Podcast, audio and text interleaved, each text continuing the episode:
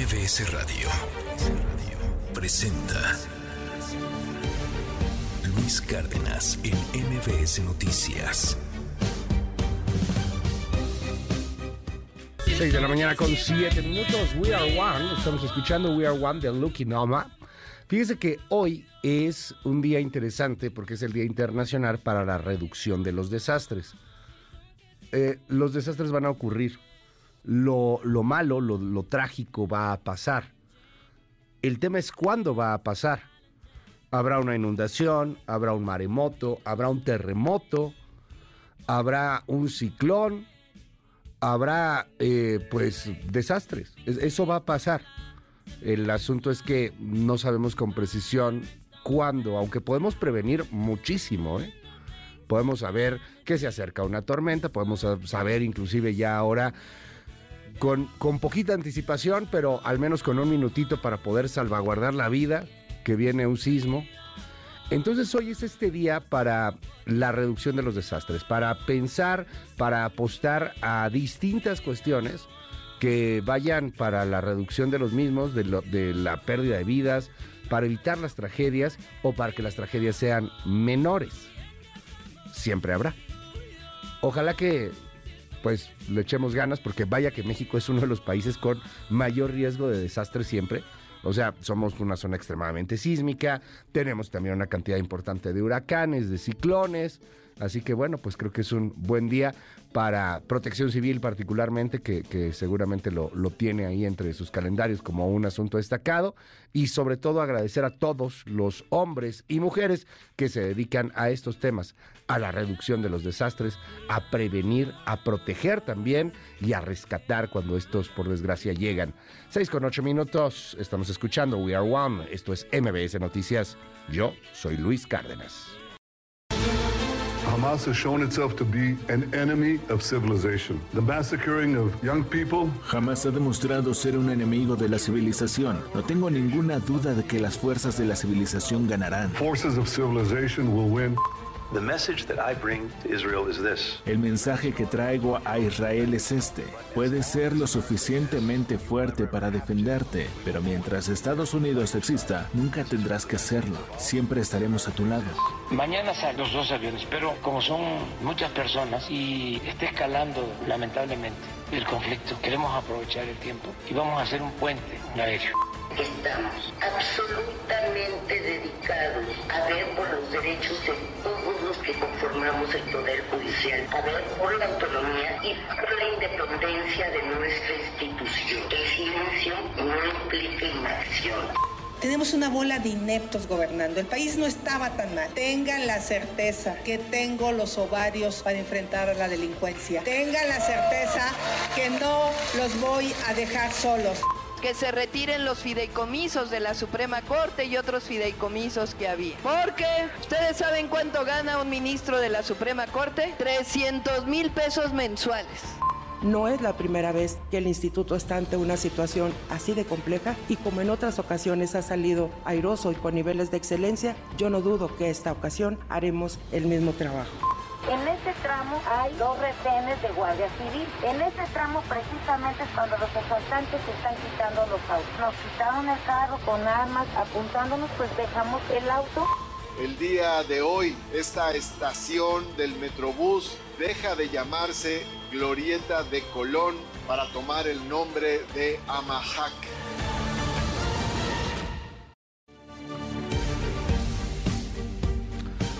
Muy, pero muy buenos días. Hoy es viernes 13.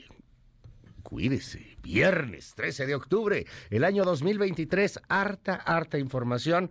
Vamos a platicar sobre lo que está pasando allá en Israel, cómo está escalando el conflicto. Israel le advierte a la ONU que el norte de la franja de Gaza debe de evacuarse en 24 horas. Van a entrar. Va a venir un ataque, un ataque brutal, un ataque fortísimo.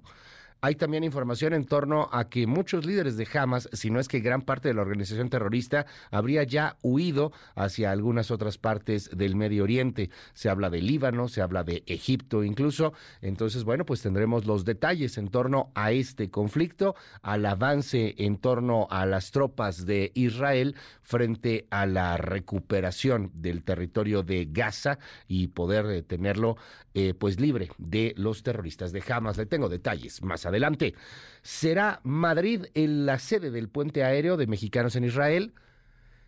Eh, había esta idea que surgió en las redes desde el momento uno, en donde decían, oigan, a, a ver, o sea, en buena onda van a mandar un avión México, Israel, y luego Israel, México, y luego México, Israel, y luego Israel, México.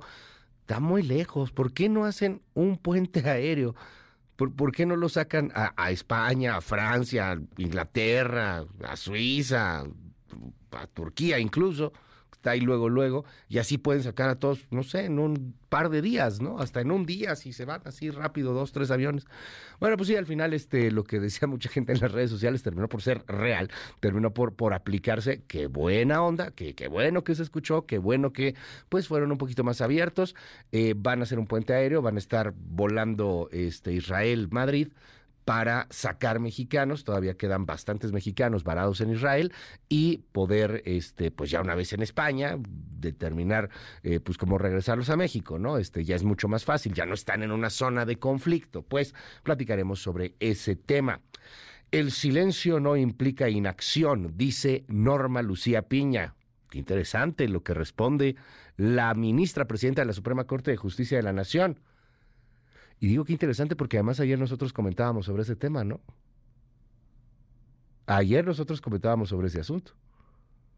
Entonces, bueno, de alguna otra manera, a los que hemos criticado o, de alguna forma a los que hemos señalado, pues que el Poder Judicial parece que, que está muy callado, viene una respuesta. Le platicaré más adelante sobre este tema. Interesante lo que dice, lo que dice la ministra presidenta.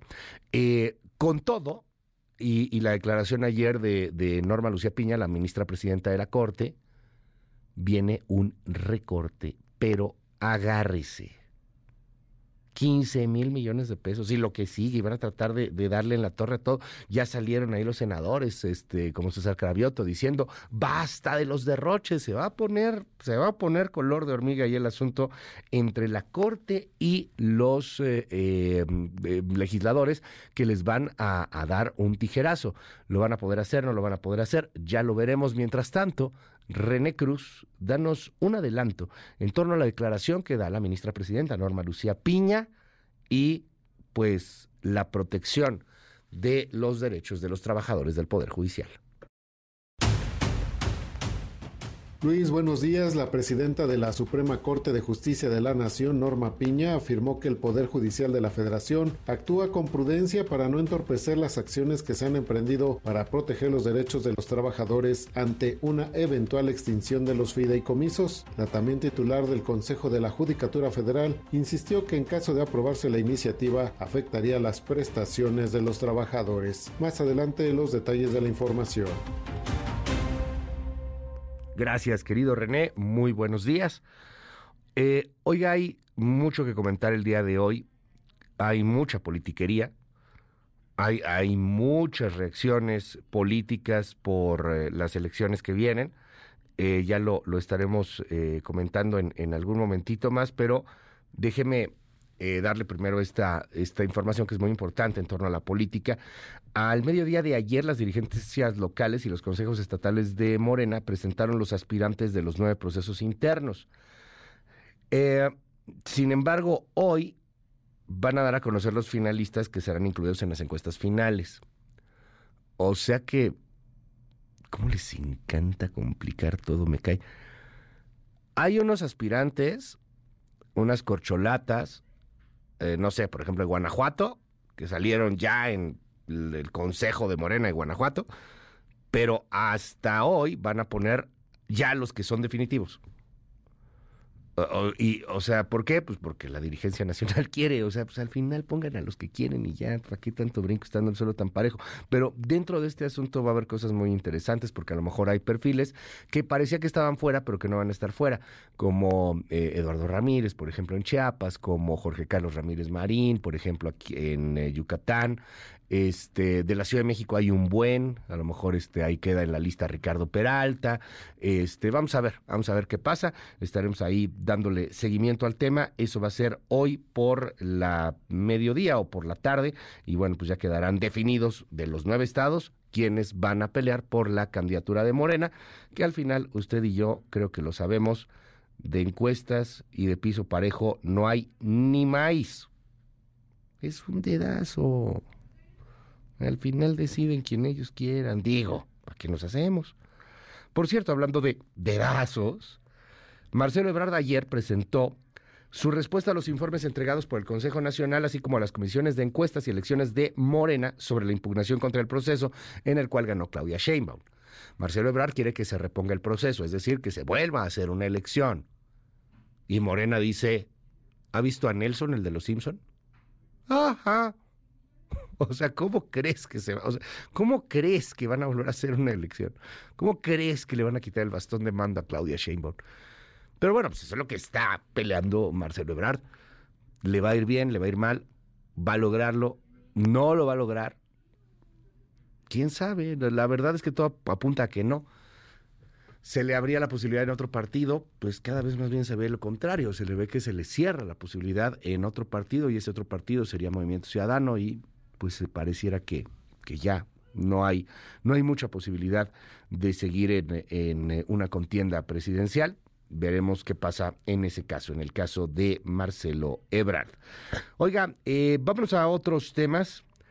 Ayer, diputadas locales de Nuevo León, del PRI y del PAN, presentaron una denuncia ante el INE contra el gobernador Samuel García por violencia política en razón de género. Vámonos de nuevo con René Cruz. Otro adelanto, René, buen día. Luis, buenos días. Diputadas locales del PRI del PAN de Nuevo León presentaron una denuncia ante el INE en contra del gobernador de esa entidad, Samuel García, por violencia política en razón de género. A decir de las legisladoras, el mandatario estatal y Movimiento Ciudadano tejieron una red de acosadores con la que buscan comprar a diputados para romper la mayoría en el Congreso estatal. Luis, más adelante los detalles de la información. Gracias, querido René, René Cruz. Por otro lado, le cuento que ayer estuvo Tatiana Cloutier, la exsecretaria de Economía, con el presidente. Tatiana Cloutier, que al final no, no salió mal, no salió bien tampoco.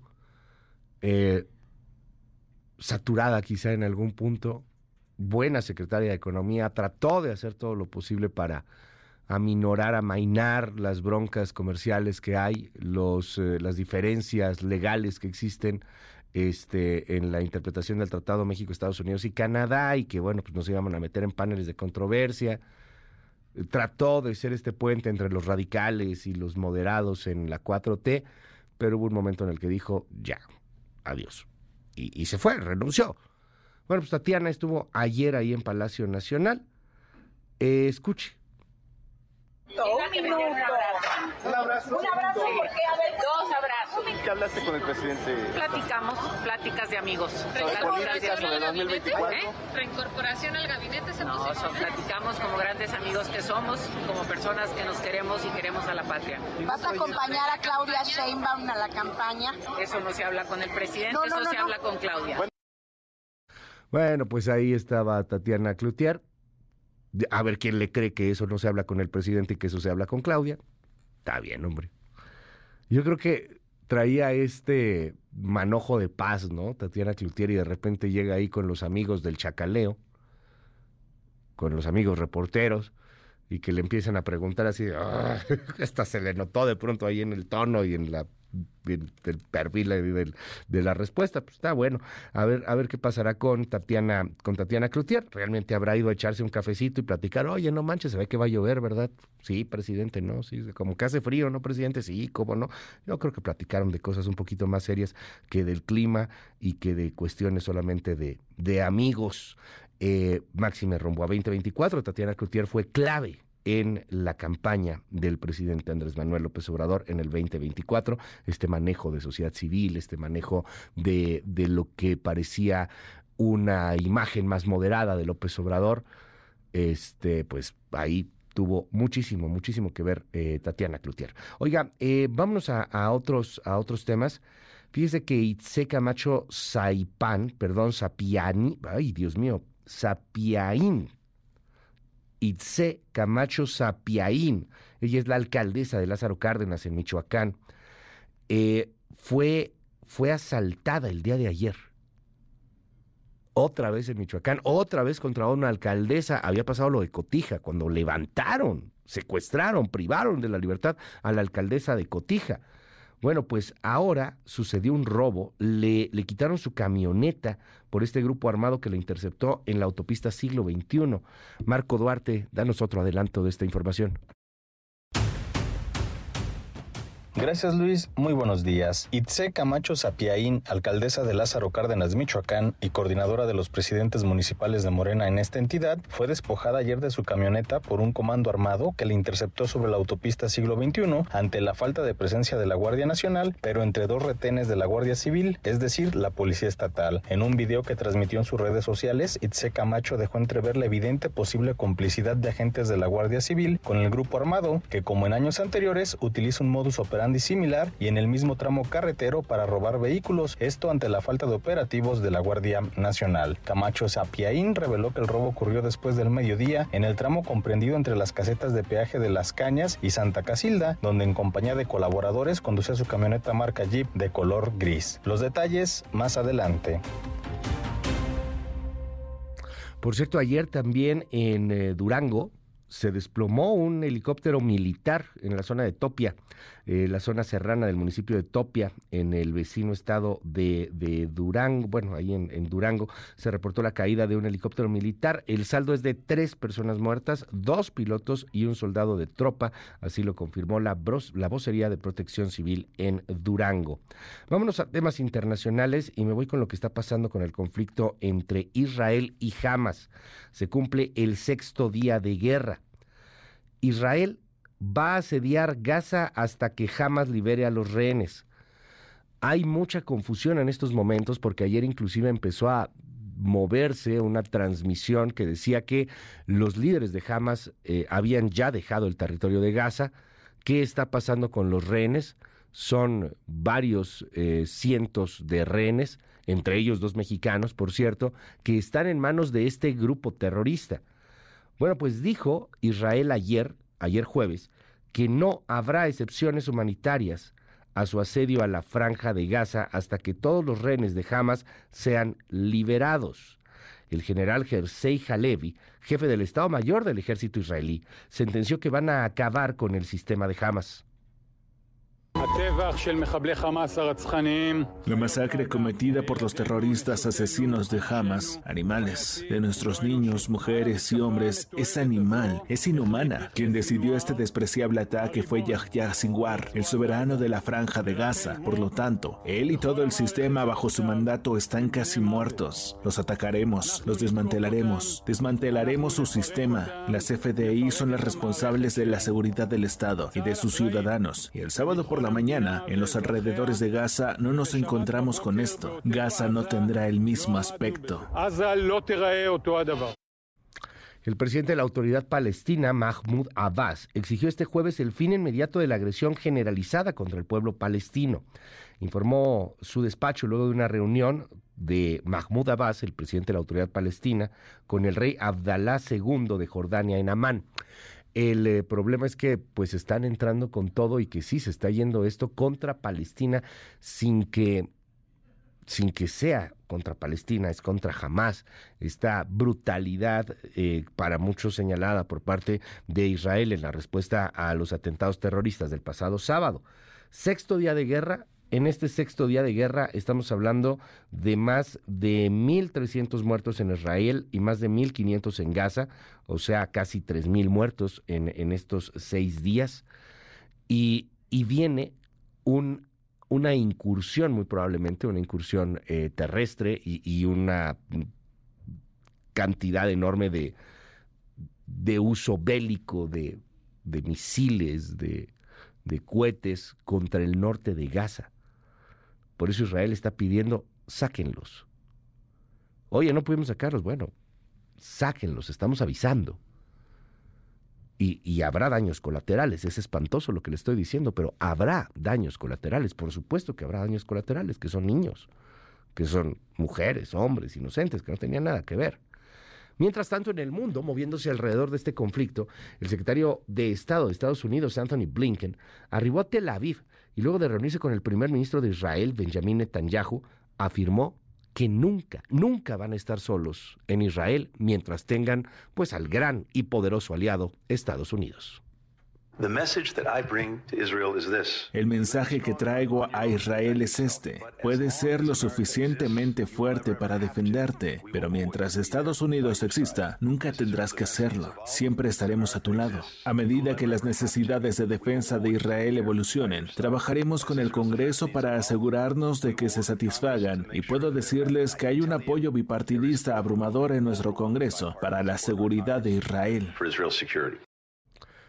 Por otro lado, le cuento también que en el caso mexicano, Madrid, ya le, había mencionado hace un momento, pero bueno, repetimos la información, Madrid será sede del puente aéreo entre mexicanos eh, de Israel. Eh, esta idea de sacarlos México, Israel y que sea un viaje así tan largo, pues se hizo muchísimo más práctico si lo sacas a España o a cualquier otro país cercano que sea país amigo, porque España es país amigo de México. El presidente se pelea con España, pero ese es el discurso del presidente. España es amigo de México, España y México tienen lazos impresionantes. Entonces, bueno, pues van a sacar a los mexicanos, los van a dejar ahí en Madrid y ya de Madrid es muchísimo, pero muchísimo más fácil poderse salir y poder salir de este de Israel, de perdón, de, de, pues, de, Europa, ¿no? Este, el problema es salir de, Israel. Y, y, ayer salió una joven mexicana que se llama Samsara Himserv, de 16 años de edad, que fue a estudiar la prepa allá en Israel y pidió ayuda a través de las redes sociales para salir del país. Escuche. Hola, soy Samsara Ginsberg, tengo 16 años y me encuentro en Israel. Como ustedes saben, durante los últimos días han sido unos días muy difíciles para todo Israel y sobre todo más para los niños que estamos aquí. Al parecer nosotros estamos en un lugar seguro, pero hoy, el día de hoy, en la mañana nos despertaron las sirenas de misiles. Nosotros estamos solos aquí, todos somos menores de edad, estamos muy asustados, no sabemos qué hacer, necesitamos regresar a México lo antes posible. Estamos muy nerviosos y por favor les pedimos que nos ayuden. Somos cinco niños mexicanos que queremos regresar a México. Han estado mandando aviones a Israel, pero nosotros no hemos recibido ninguna respuesta sobre, sobre eso.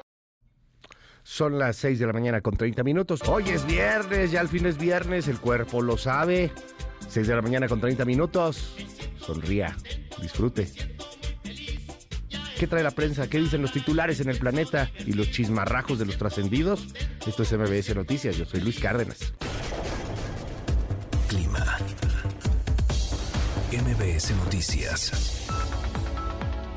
Hola Luis, buen día. Te saludo esta fresca mañana desde el Servicio Meteorológico Nacional de la Conagua para informarte las condiciones del tiempo para este viernes. Les comento que canales de baja presión sobre la Sierra Madre Occidental, Centro, Oriente y Sureste de la República Mexicana, así como la península de Yucatán, en interacción con la entrada de humedad de ambos litorales, provocarán chubascos y lluvias puntuales fuertes en estas regiones, pronosticándose lluvias puntuales intensas en Veracruz en su porción sur, así como en el estado de Chiapas y Tabasco, además de lluvias fuertes en los estados de Guerrero y Oaxaca. Por otra parte, la onda tropical número 29 se moverá paulatinamente sobre el occidente del territorio nacional, ocasionando chubascos y lluvias puntuales fuertes en esta región. Asimismo, el Frente Frío número 6 se extenderá sobre el norte de México e interaccionará con un canal de baja presión en el noreste del país, originando chubascos con lluvias puntuales fuertes y rachas de viento de 60 a 70 km por hora, con posible formación de torbellinos en Coahuila, Nuevo León y Tamaulipas. Asimismo, la masa aire frío asociada a este sistema frontal propiciará un refrescamiento en las temperaturas y rachas de viento de 40 a 60 km por hora en Sonora y Chihuahua. Ya para finalizar, en el Valle de México estamos pronosticando ambiente fresco esta mañana con algunos bancos de nieblas en zonas altas de la región. Por la tarde esperamos cielo medio nublado a nublado con probabilidad para algunas lluvias e intervalos de chubascos que podrían acompañarse de descargas eléctricas y posible caída de granizo tanto en la Ciudad de México como en el Estado de México. El viento será del este y noreste con rachas que podrían alcanzar los 40 kilómetros por hora. En cuanto ambiente, será cálido con una temperatura máxima de 25 a 27 grados Celsius para la Ciudad de México, mientras que para Toluca en el Estado de México será de 21 a 23 grados Celsius. Este fue el pronóstico del tiempo desde el Servicio Meteorológico Nacional. Les informó Anaya Aguirre. Que tengan un excelente fin de semana.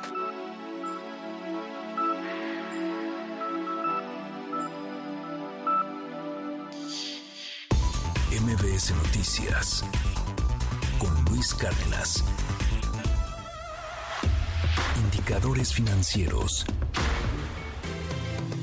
¿Qué tal Luis? Buenos días a ti, buenos días también a nuestros amigos del auditorio. Te presento a continuación cómo van a iniciar en esta jornada los principales indicadores del mercado cambiario, bursátil y petrolero. El Dow Jones Industrial perdió 0.51%, comenzará hoy en las 33.631.14 unidades. El índice tecnológico Nasdaq tuvo un retroceso de 0.37%, hoy arrancará a partir de las 15.184.10 unidades. El S&P BMW de la Bolsa Mexicana de Valores también perdió 1. 20%. Hoy comenzará en las 49.745.16 unidades. Divisas. En el mercado cambiario, el dólar en ventanilla bancaria se compró en 17 pesos con 44 centavos, se vendió en 18 pesos con 43. El euro se compró en 18 pesos con 67, se vendió en 19 pesos con 25. La libra esterlina se adquirió en 21 pesos con 80, se vendió en 21 pesos con 89. En el mercado de metales, el centenario de oro se compró en 22.300 pesos, a la venta se ubicó en 42.300 pesos. Finalmente, estos son los datos del mercado de petróleo. El West Texas Intermediate cerró la jornada en 85 dólares con 82 centavos el barril. El Brent del Mar del Norte alcanzó los 86 dólares con 38 centavos el tonel. Y la mezcla mexicana de exportación se cotizó en 89 dólares con 99 centavos por barril. Luis es mi reporte al auditorio. Muy buenos días. MBS Noticias con Luis Cárdenas. Primeras planas. El Universal. Gastarán cuatro veces más en obras insignia que en el Poder Judicial. El presupuesto 2024 contempla 318 mil millones de pesos para los proyectos de AMLO, mientras que los recursos solicitados para la Corte, Judicatura y Tribunal Electoral son por 84 mil millones de pesos. Milenio. Texas reinstala retén en cruce de Nuevo León pese a pacto Abbott Samuel. Revisa ya los camiones que transitan por el puente Colombia. Economía. Cerrar la frontera es un impulso antimexicano ante la época electoral. Reforma. Presionará déficit inflación, Banjico. Será equivalente a 4.9% del PIB para 2024. Advierten descontrol en índice de precios y preocupan apoyo a finanzas de Pemex. Excelsior. Israel usa tecnología contra los terroristas. Solicita a la ONU evacuar el norte de Gaza, además de tener 35 batallones listos para responder a la invasión de Hamas. El ejército israelí aprovecha técnicas de reconocimiento facial para identificar a sus atacantes. Animal político. INE acata resolución del Tribunal Electoral y modifica fechas de precampañas federales. La jornada. Infiltrados en mi gobierno minaron a Yotzinapa, AMLO. Ahora, personalmente conduzco las investigaciones. El financiero. Ven en Banjico riesgo para la inflación por más gasto fiscal. Ampliación del déficit público en 2024 extendería restricción monetaria, alertan miembros de Junta de Gobierno. El economista. Semarnat acusa a Grupo México por dañar Río Sonora. Pierde 12 mil millones de pesos en Bolsa Mexicana de Valores. No se concluyó remediación tras derrame de 2014, asegura. Reporte Índigo. Conflicto en escalada. A una semana de que el conflicto entre Israel y Palestina arreciara, dejando a su paso cientos de muertos y miles de heridos, el mundo se encuentra en tensión y polarizado. Antes de que escale más, se prevé que el Consejo de Seguridad de la ONU impulse el diálogo. El Sol de México. Demandan a Grupo México. Presiona la 4T a Germán Larrea. La Semarnat lo acusa de no reparar los daños por el derrame de químicos al río Sonora. La prensa. Azúcar amargo. Pide Cámara Nacional de las Industrias Azucarera y Alcoholera frenar la especulación, ya que en días recientes ha habido aumentos de 50% con respecto a 2022. La crónica.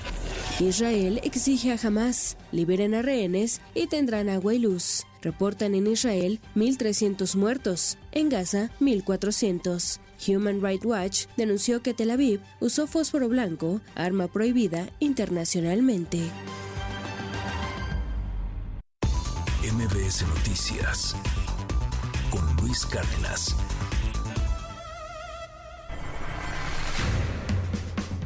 Estados. Hidalgo.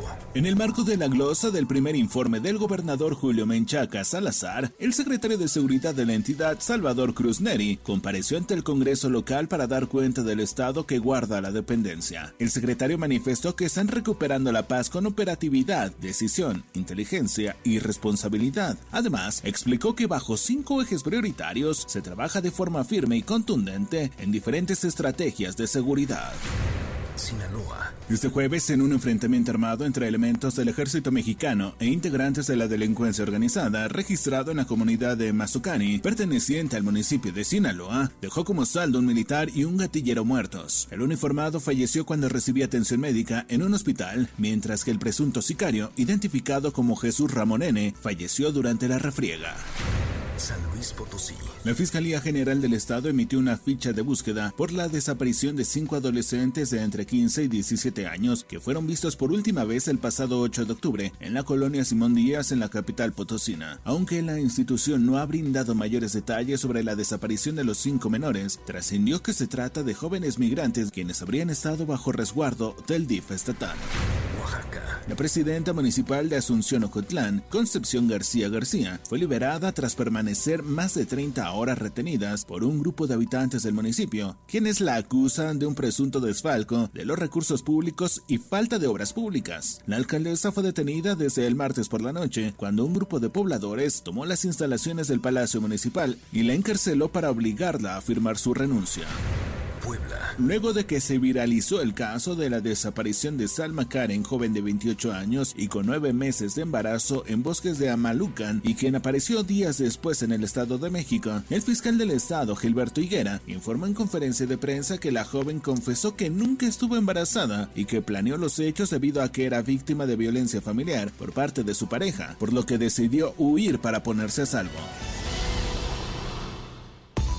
MBS Noticias con Luis Cárdenas. Titulares del mundo. New York Times, Estados Unidos. Empeora la crisis humanitaria en Gaza mientras que Israel prepara una posible invasión. Washington Post, Estados Unidos. Israel insta a evacuar a 1.1 millones de personas en el norte de Gaza.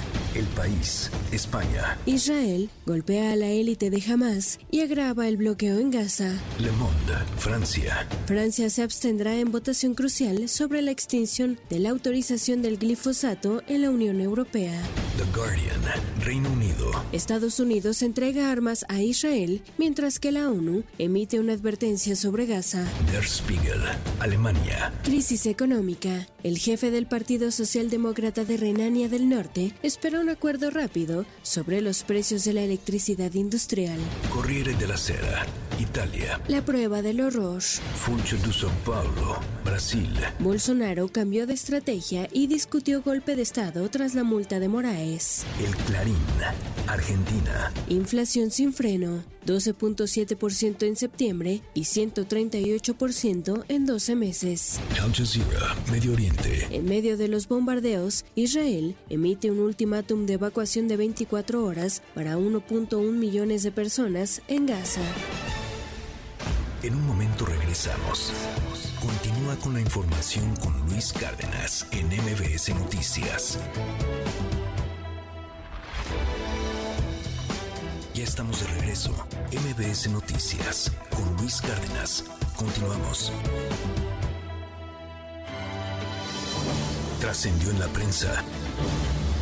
Reforma, Templo Mayor. Sin duda, una de las elecciones más interesantes y competidas del 2024 será la gubernatura de Jalisco. Y es que ahí se da por sentado que el Movimiento Ciudadano lleva la ventaja, pero Morena está dando fuerte la pelea. Y ayer, finalmente, se definió la lista de los seis precandidatos que competirán por la nominación guinda para la gubernatura. Se trata del diputado Antonio Toño Pérez, mejor conocido por ser el papá del piloto Checo Pérez, el regidor Carlos Lomelí, que ya perdió ante Enrique Alfaro, la exdelegada Clara Cárdenas, Flor Michel, hija del alcalde de Puerto Vallarta, la diputada Claudia Delgadillo y el líder legislativo local, José María Chema Martínez. Mientras los semisistas siguen deshojando la margarita sobre quién será su candidato, por lo pronto, los morenistas ya tienen sus seis tiradores para competir por la candidatura en Jalisco. Bajo reserva del Universal. Nos recuerdan que hoy se reanudará la discusión en comisiones del INE sobre los criterios de paridad de género para las nueve elecciones de gubernaturas que se disputarán en 2024, en la que se propone que los partidos postulen a cinco mujeres y cuatro hombres. Ante la inconformidad de los partidos políticos, habrá una mesa de trabajo por la tarde antes de la sesión. Nos hacen ver que las consejeras se mantendrán firmes pese a que los partidos consideran que se invade su autodeterminación y seguramente el asunto escalaría al Tribunal Electoral. Nos cuentan que la presidenta consejera Guadalupe Tadei va a participar en la sesión en la que tendrá voz, pero no voto.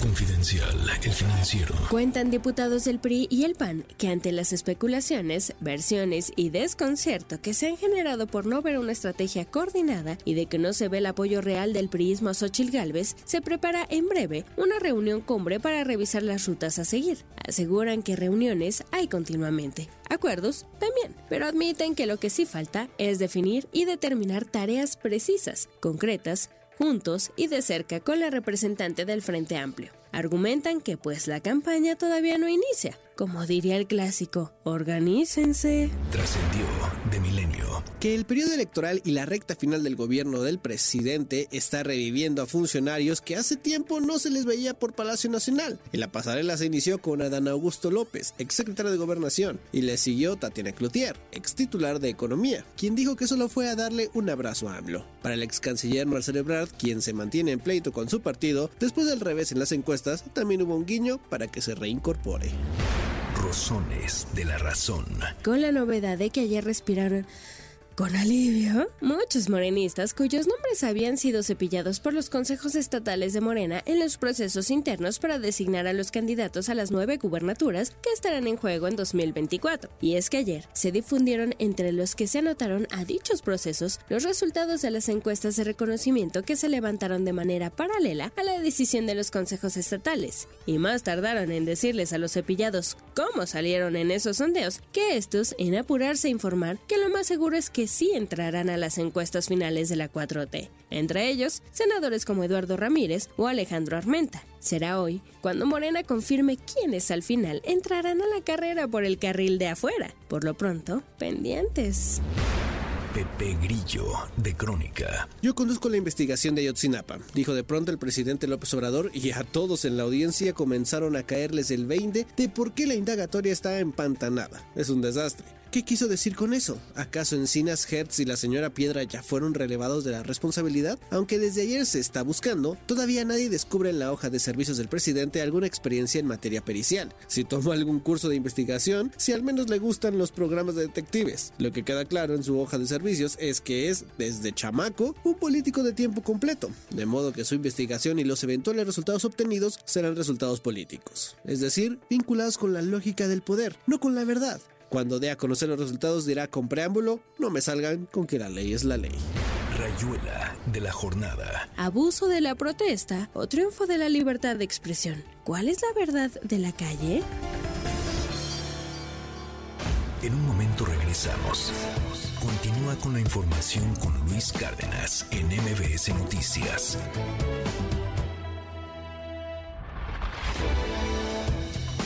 Ya estamos de regreso. MBS Noticias con Luis Cárdenas. Continuamos. En MBS, noticias que ponen de buenas. Como parte de las actividades para presenciar el eclipse solar anular, este sábado la UNAM realizará el picnic bajo la sombra en las islas de Ciudad Universitaria. El fenómeno astronómico iniciará a las 9.36 de la mañana, pero su punto máximo será a las 11.09. Se recomienda evitar observar el fenómeno de forma directa y usar gafas especiales, además de no tener exposiciones prolongadas que pueden afectar la visión. El académico de la Facultad de Medicina de la UNAM, David Lozano, precisó que no debemos sucumbir a la tentación de observar el eclipse sin protección, porque aunque la luna oculte al astro, a su alrededor se formará un halo por donde seguirá filtrándose la luz solar con las mismas cantidades de rayos ultravioletas e infrarrojos de siempre. Una breve exposición a ellos bastará para quemarnos la retina. Este viernes en el patio central del Museo Nacional de Antropología, de las 6 de la tarde hasta las 9 de la noche, se llevará a cabo la gran venta nocturna de la Feria Internacional del Libro de Antropología e Historia, en la cual 73 expositores ofrecerán títulos editoriales en ciencias sociales con descuentos del 25 al 50%. La Secretaría de Seguridad Ciudadana inauguró la cuarta edición de las Poliolimpiadas 2023, que se celebrarán del 13 de octubre al 17 de noviembre con el objetivo de fomentar la actividad física. En esta edición participarán 1.200 efectivos de la Secretaría de Seguridad Ciudadana, 114 agentes de la Policía de Investigación y 31 elementos del heroico Cuerpo de Bomberos, los cuales competirán en 14 disciplinas. Para MBS Noticias, Claudia Villanueva.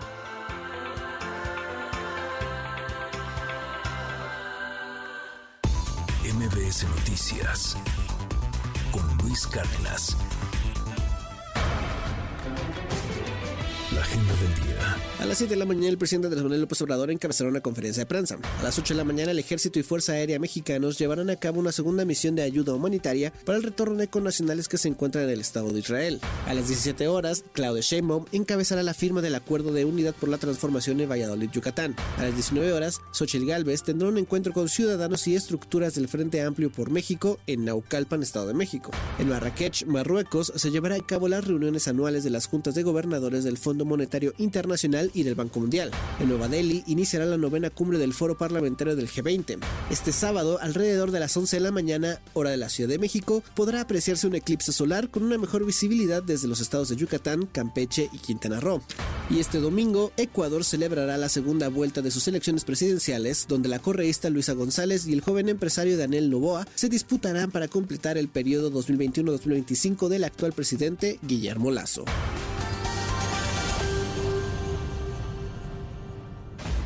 Ya estamos de regreso. MBS Noticias con Luis Cárdenas. Continuamos.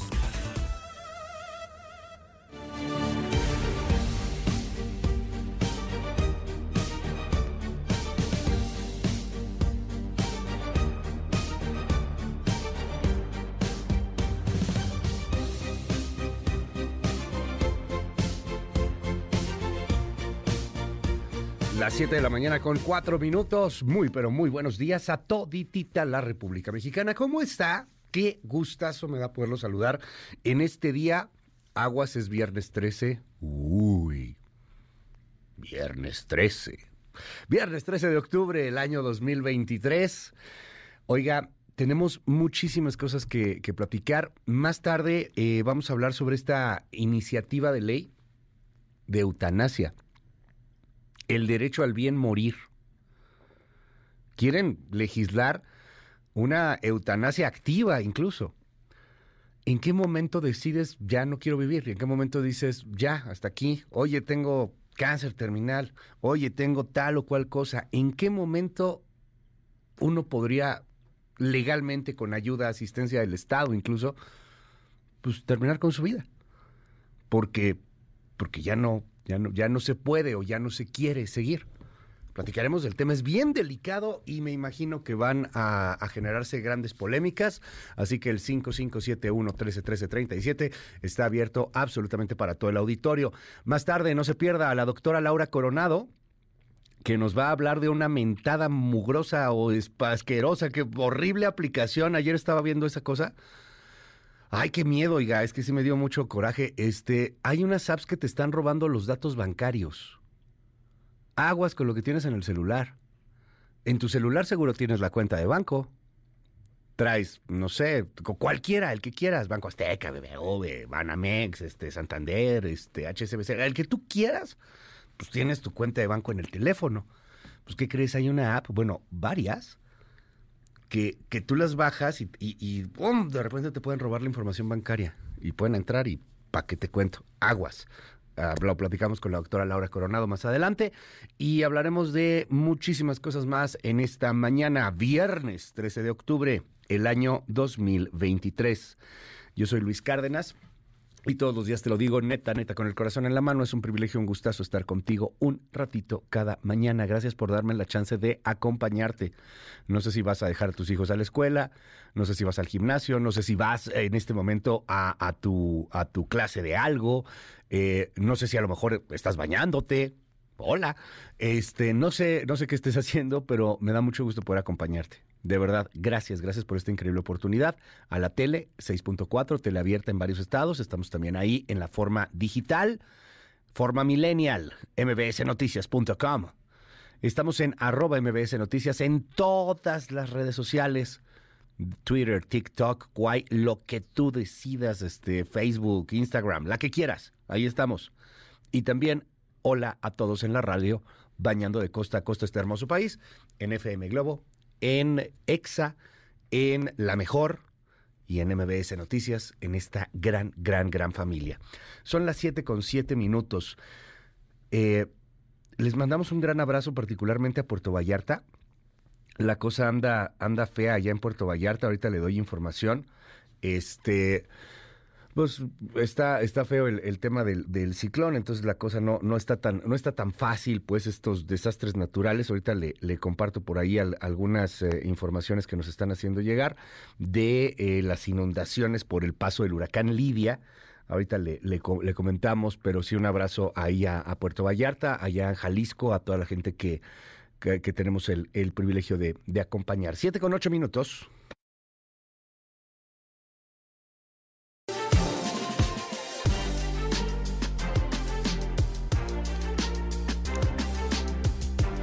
Ayer las autoridades de, Israel platicaron con varios periodistas mexicanos, con varios compañeros de la prensa, hubo, hubo información por parte de Israel, sí por el tema de los mexicanos que están varados, pero también por el asunto de la guerra.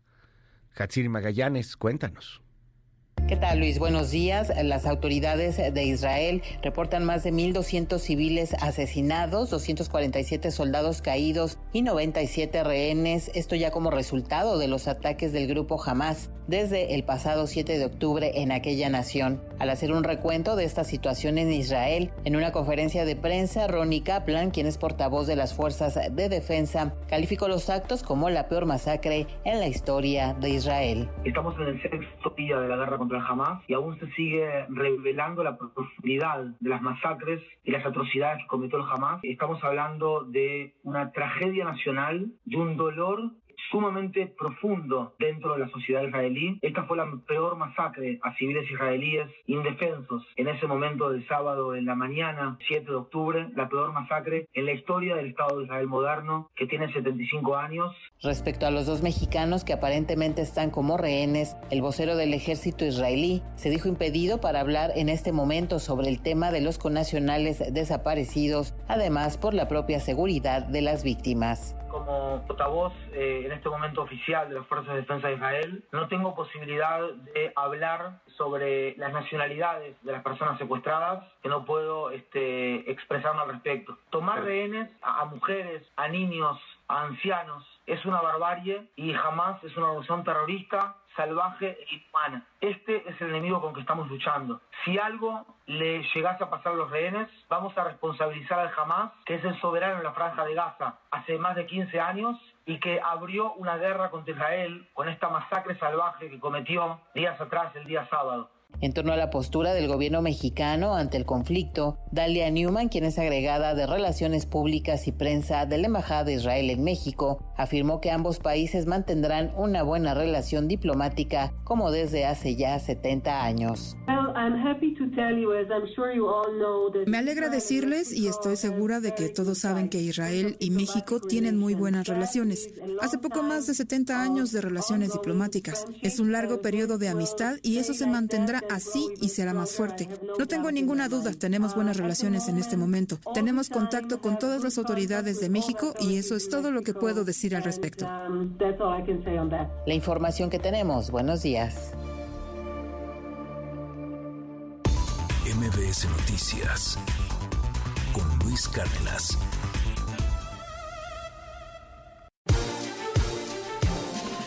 Sexto día de guerra. Hoy es el sexto día de, guerra allá en Israel. Van más de 2.800 personas muertas, 1.300 del lado de Israel, más de 1.500 del lado de Gaza. Y esto puede empeorar en las próximas horas. Israel ha dado 24 horas para que el norte de Gaza desaloje a 1.1 millones de seres humanos. Viene un bombardeo intenso y lo muy, muy, muy probable una incursión terrestre. Vamos a estar reportándole en, en, tiempo real si es que esto nos toca, porque hay información en estos momentos que, que se hace extremadamente delicada en torno a lo que va a pasar en el norte de Gaza. Israel le exige a la ONU, a los cascos azules, que, que en 24 horas evacúe a este 1.1 millón de personas. Anthony Blinken estuvo ayer en Israel. Le mostraron imágenes de eh, algunos soldados israelíes decapitados. Le mostraron imágenes también de, bebés que están secuestrados por el grupo Hamas, de niños. Y, y bueno, pues Blinken señaló que va a tener Israel siempre todo, absolutamente todo el apoyo de su gran y poderoso aliado, el tío Sam. Vamos a platicar más tarde de todo lo que está sucediendo y le repito, hoy la alerta global, la alerta en el mundo, las primeras planas del planeta hablan de lo que muy probablemente será una incursión en las próximas horas. Un bombardeo intenso, van con todo, quieren destruir cualquier atisbo del grupo terrorista Hamas. Le tendremos reportes. Ayer Tatiana Cloutier, la tía Tatis, la tía Tatis en la elección de, del presidente López Obrador, cuando el presidente era opositor y luego se fue haciendo fuerte, fuerte, fuerte a eso de 2016, 2017 y 2018 era imparable, la pejemanía. Esa pejemanía venía en gran parte de la autoría de la tía Tatis, de Tatiana Cloutier. Una mujer, eh, pues, inteligentísima, con capacidades extraordinarias de comunicación, etcétera, pero que además venía de un sector clase media aspiracionista, que venía del PAN, que venía de, la familia de, de Maquillo, de Cloutier, y que de pronto, en 2017, que es cuando más o menos se, ve claramente, eh, Tatiana Cloutier pues apoya al observador, ¿no? Entonces de pronto mucha gente, no, pues igual y no, no es tan radical, ¿no? Este, y Peña Nieto es un ratero y ya estamos hartos y gran parte de este apoyo de sociedad civil, de clase media, que, que, al final fue lo que le dio 30 millones de votos a López Obrador, vino de Tatiana Cloutier. Después estuvo como legisladora y, luego pues ya no fue muy bien tratada para algunos en el gobierno de López Obrador. Recordemos cuando renuncia y, y, pareciera como que López Obrador le niega un abrazo, ¿no? Este, esa, esa imagen pues fue muy lamentable. Renuncia como secretaria de Economía. Eh, al final no pudo terminar por ser el, el, puente entre moderados y radicales dentro de la cuarta transformación. Bueno, pues dicho todo esto, ayer la tía Tatis visitó Palacio Nacional. Un abrazo. Un abrazo porque, a ver, dos abrazos. ¿Qué hablaste con el presidente? Platicamos, pláticas de amigos. ¿Sobre políticas sobre 2024? ¿Eh? ¿Reincorporación al gabinete se No, so- platicamos como grandes amigos que somos, como personas que nos queremos y queremos a la patria. ¿Vas a acompañar a Claudia Sheinbaum a la campaña? Eso no se habla con el presidente, No, no, eso no, se no. habla con Claudia. Y también con el presidente, yo creo que se hablan algunas de esas cosas. Yo, yo, yo no creo que hayan hablado del clima, este, no creo que, hoy hace mucho frío, no, no, no creo. Yo creo que hablaron de algunas otras cosas eh, muy interesantes rumbo a 2024. Eso lo creo yo, dice Tatiana Cloutier, pues que fueron a platicar de amigos, ¿no? ¿De qué habrán platicado? Por otro lado, el Gabinete de Seguridad Federal confirmó que agentes de la Fiscalía General en Quintana Roo dejaron ir a José Gil, ¿y ese quién es? Es el sobrino del capo Rafael Caro Quintero y uno de los líderes del cártel de Caborca, a cambio de 15 millones de pesos. ¿Cómo ve? El jueves, José Gil, alias Don José o Pelo Chino, fue detenido por elementos de la Policía Municipal en Tulum cuando se encontraba en un conocido restaurante de la localidad turística allá en Tulum, en compañía de, de una mujer, al parecer una pareja, y dos sujetos armados, al parecer pues también eran sus, sus escoltas. Bueno, pues el, eh, el gabinete de seguridad confirmó que agentes en Quintana Roo lo dejaron pelarse, lo dejaron irse. 15 millones de pesos. Hay muchos, hay muchos corridos de cuando pasan esas cosas, ¿no? De los narcotraficantes que sobornan a los agentes. Pues esto confirmado ya. Le tengo detalles en un momento. Alrededor de 80% de trabajadores de Mexicana de Aviación ha recibido el primero de los dos pagos que corresponden por la venta de los activos de la aerolínea al gobierno de México. Recordemos que nada más por la marca, nada más por la marca mexicana, el gobierno pagó casi 900 millones de pesos. Solo por la marca, no incluye ningún avión, no, no incluye nada, solo la marca mexicana. Y con esa lana, pues le van a hacer justicia a muchos de los trabajadores de Mexicana, que debido al quiebre de la aerolínea, pues se han quedado varados y se han quedado sin chamba desde hace ya varios años pidiendo eh, pues eh, su liquidación. Se, se quedó sin liquidación porque la empresa tronó. Bueno, pues Fausto Guerrero, dirigente de la Asociación de Jubilados, señaló lo siguiente. Podemos considerar que el 80% ya cobró. El otro 20% se encuentra en el universo de que están en otros estados y decidieron cobrar de manera simultánea los dos pagos. Otros compañeros también que se encuentran fuera de la República Mexicana y de igual forma. Y asimismo otro, otro número, otro universo de compañeros que fallecieron y entonces se está haciendo el trámite correspondiente ante la Junta Oiga, eh, luego de dos días de desaparecida, la empresaria canadiense Ángela Louise Birkenbach fue hallada muerta en San Blas, en Nayarit.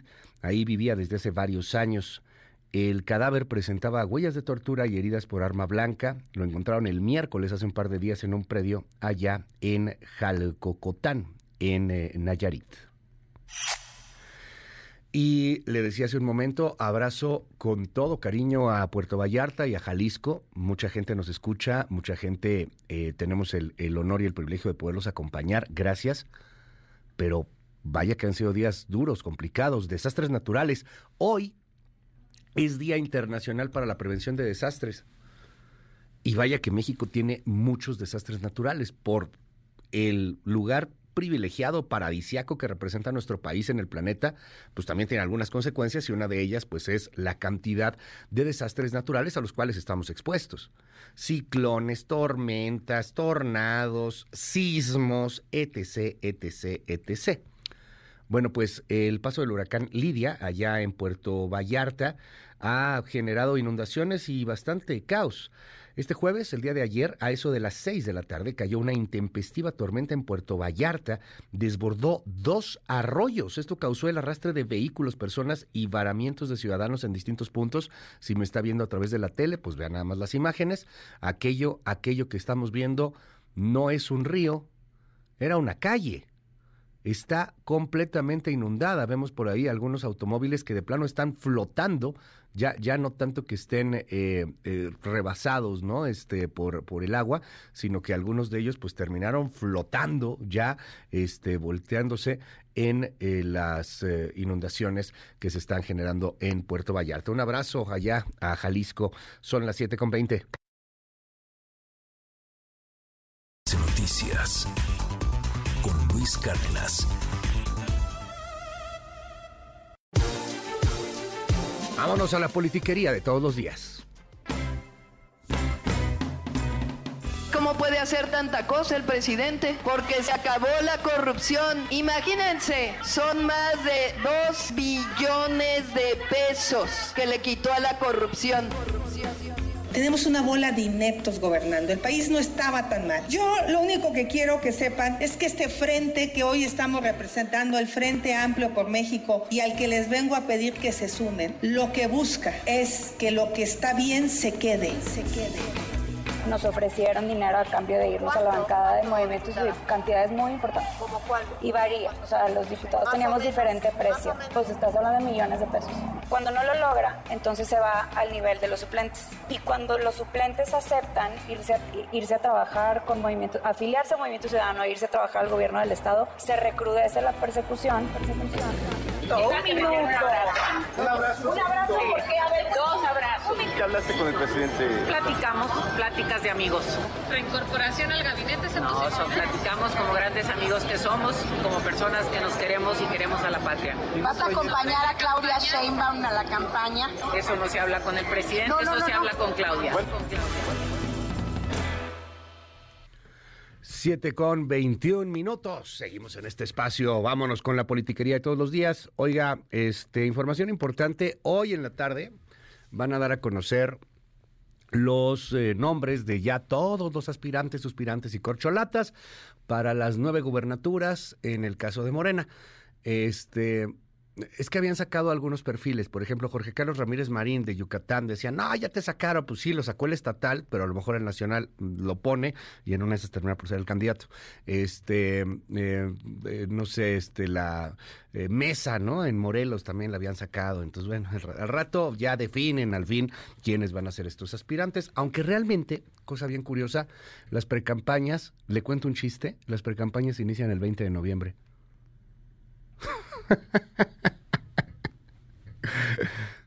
o sea, es un chiste.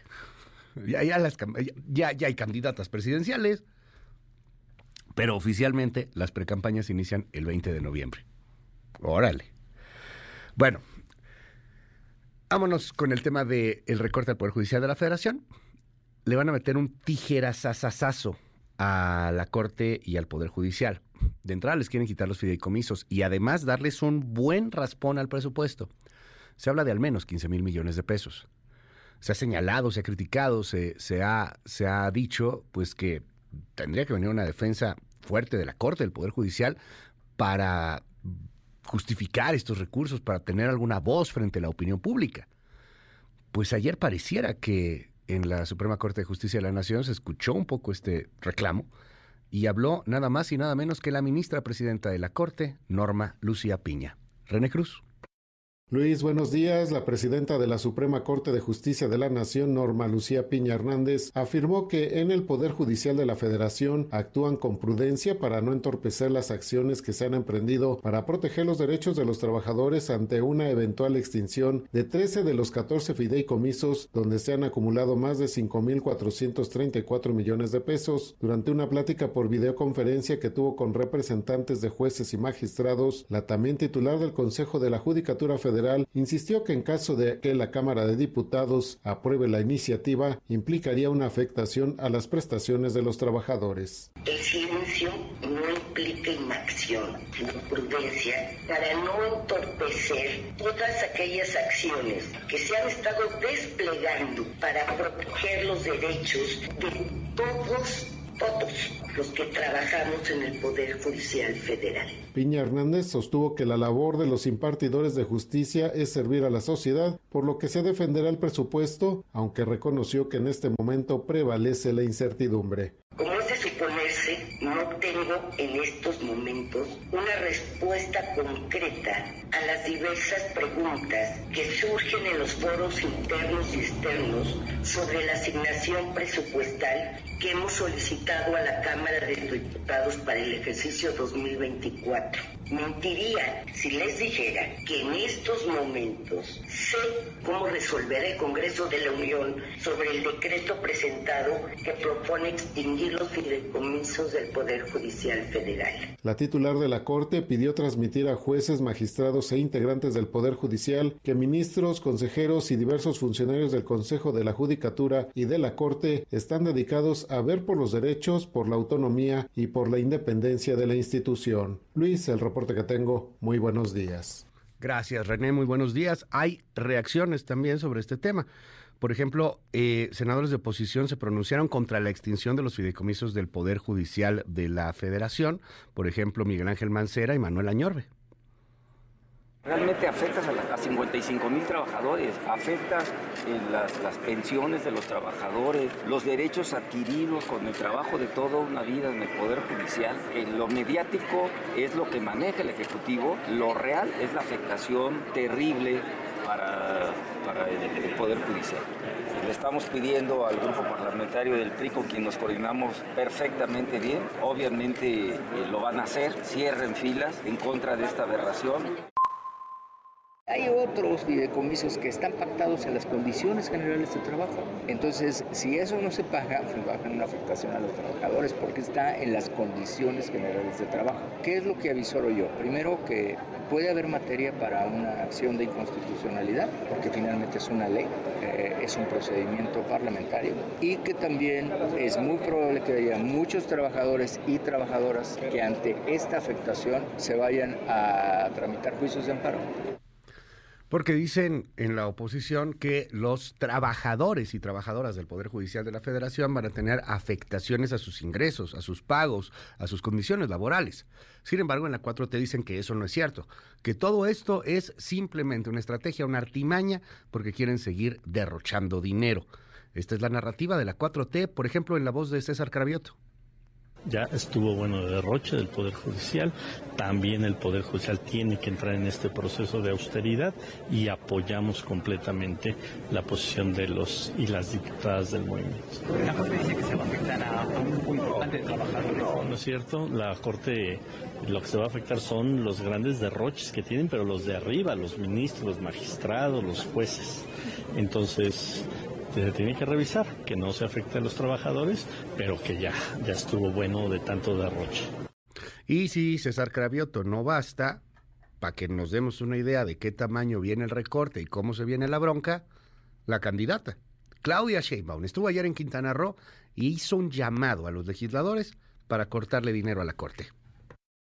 ¿Cómo puede hacer tanta cosa el presidente? Porque se acabó la corrupción. Imagínense, son más de 2 billones de pesos que le quitó a la corrupción. Ahora, por ejemplo, acaba de proponer al Congreso de la Unión, a la Cámara de Diputados, que se retiren los fideicomisos de la Suprema Corte y otros fideicomisos que había. Porque, ¿ustedes saben cuánto gana un ministro de la Suprema Corte? 300 mil pesos mensuales.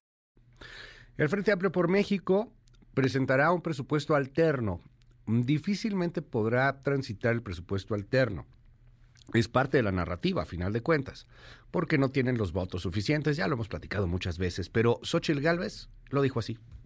Vamos a construir con el Frente Amplio por México un proyecto alternativo de presupuesto donde le estamos pidiendo al gobierno que le ponga al menos 4 mil millones de pesos para que pueda haber obras hacia los pueblos indígenas. Vamos a ver de qué están hechos los diputados de Morena. Vamos a ver si de verdad eso que dicen que primero los pueblos indígenas lo hacen realidad. También ayer Xochil Gálvez se lanzó y se lanzó fuerte contra el gobierno en general, ya en un discurso mucho más de campaña. Escuche.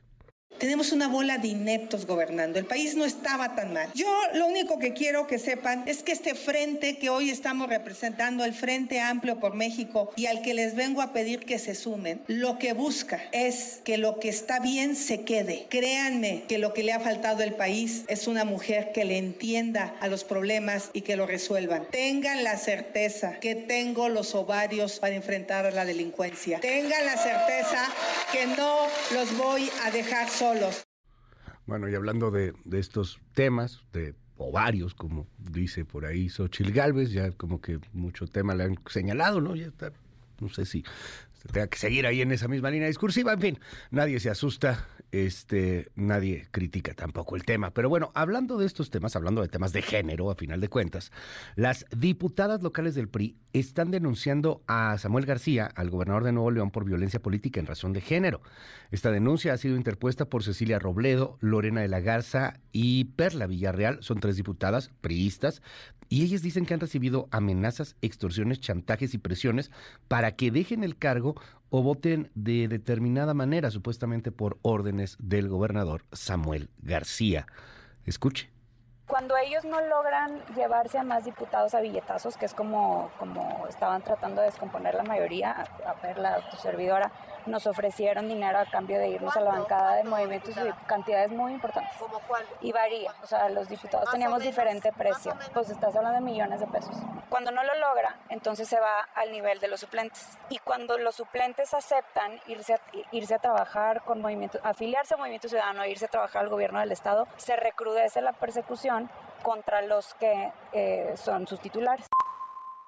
Ya van más de 300 actos de molestia denunciados ante la Fiscalía. En mi caso personal tengo 150. ¿A qué me refiero con esto? Ya tengo ocho meses desde que empezó la persecución política hacia mí, hacia mi familia, clausurando, utilizando a todo el aparato del Estado. ¿A qué secretarías? Y les voy a mencionar principalmente la Secretaría del Trabajo, la Secretaría de Salud, la Secretaría de Medio Ambiente, el SAT, la Tesorería, entre otras otras.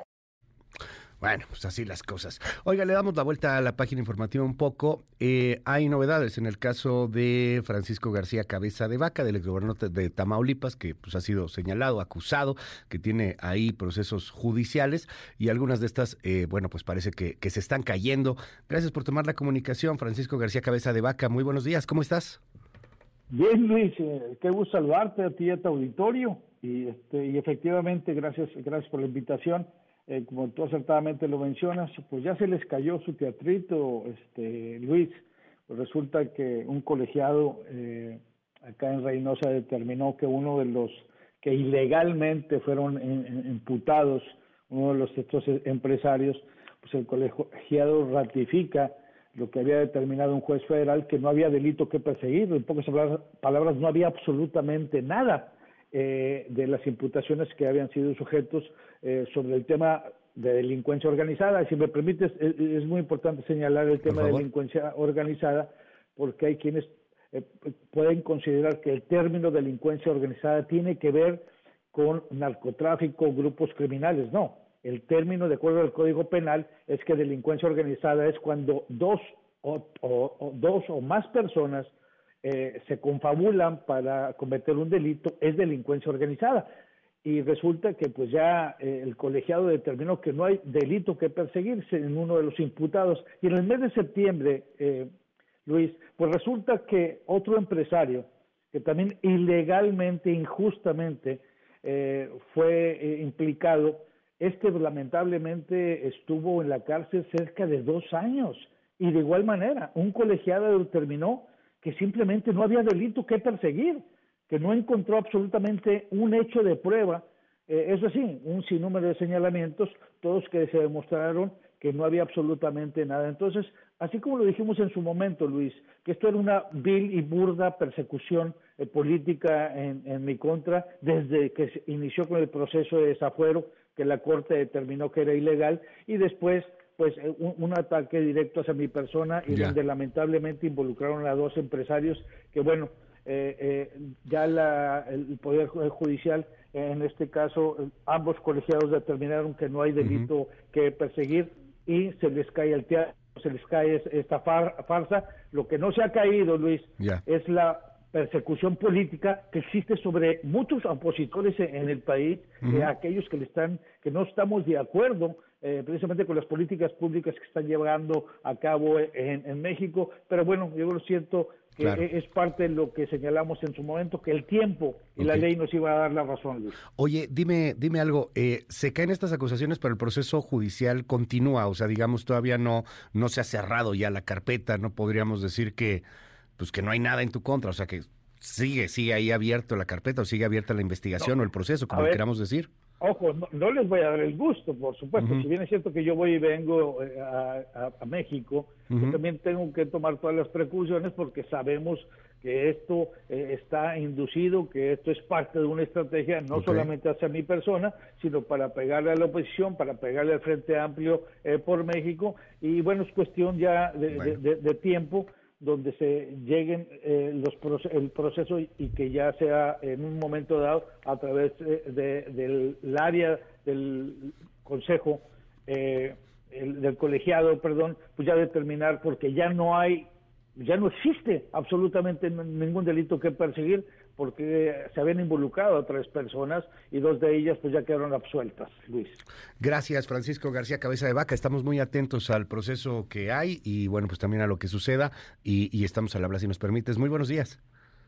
Muy buenos días a ti, Luis. Y me permite hacer un comentario acerca de la situación que estamos viviendo en eh, pues muchas partes de nuestro país y donde Tamaulipas no es la excepción. Sigue el serio problema eh, de la violencia en, el estado de Tamaulipas pero donde eh, se magnifica eh, en la medida que se detecta que sigue el, contrabando, el guachaculeo eh, de, productos, como dice, de gasolinas y nafta, entre otras, y donde precisamente ha habido enfrentamientos entre los grupos criminales con la autoridad, pero a la vez también el día de ayer fueron detenidas 14 pipas por parte de los grupos criminales, donde obligaron que se tirara el producto que fue eh, contrabando que se, que se llevó y donde anteriormente, o así se había manejado, porque así se manejaron muchas de las campañas por parte de Morena, con ese dinero del contrabando de, de estos hidrocarburos, pues se les daba a los grupos criminales y mucho de este dinero también se utilizaba en las campañas políticas. Todo esto está documentado, Luis, no es nada nuevo. El tema es que aquí hay dos problemas. El primero es que son cientos, miles de millones de, pesos que no llegan a, las arcas federales, en este caso Hacienda o al SAT, y por otro lado, que este dinero que no se está pagando de ISR IVA, van a los bolsillos de los grupos criminales, pero también a, estas personas que están haciendo esta ilegalidad y que gran parte de esto está documentado que financiaron eh, campañas políticas. Has de recordar el caso eh, de Sergio Carmona, un eh, empresario que se dedicaba a eso, que financió muchas campañas de diferentes partes del estado, donde Tamaulipas no es la excepción. Bueno, pues hay elementos, el día de, ayer ya salieron públicas eh, varios videos donde se está suscitando esta, situación y lamentablemente esto sigue en, lo que, lo que está sucediendo en el norte de Tamaulipas. Pero bueno, yo creo que era importante eh, hacer ver a, tu auditorio que sigue el modus operandi que está llevando a cabo este gobierno precisamente para seguir financiando las campañas de una manera ilegal e irregular eh, para a favor de Morena. Gracias, es Francisco García Cabeza de Vaca. Muy buenos días. Gracias y que pases buen día. Te mando un fuerte abrazo, Luis. Va de vuelta. Eh, son las 7 con 38 minutos. ¿Y la prensa qué trae? Intelite reporta. La cobertura mediática de los temas del día. 1.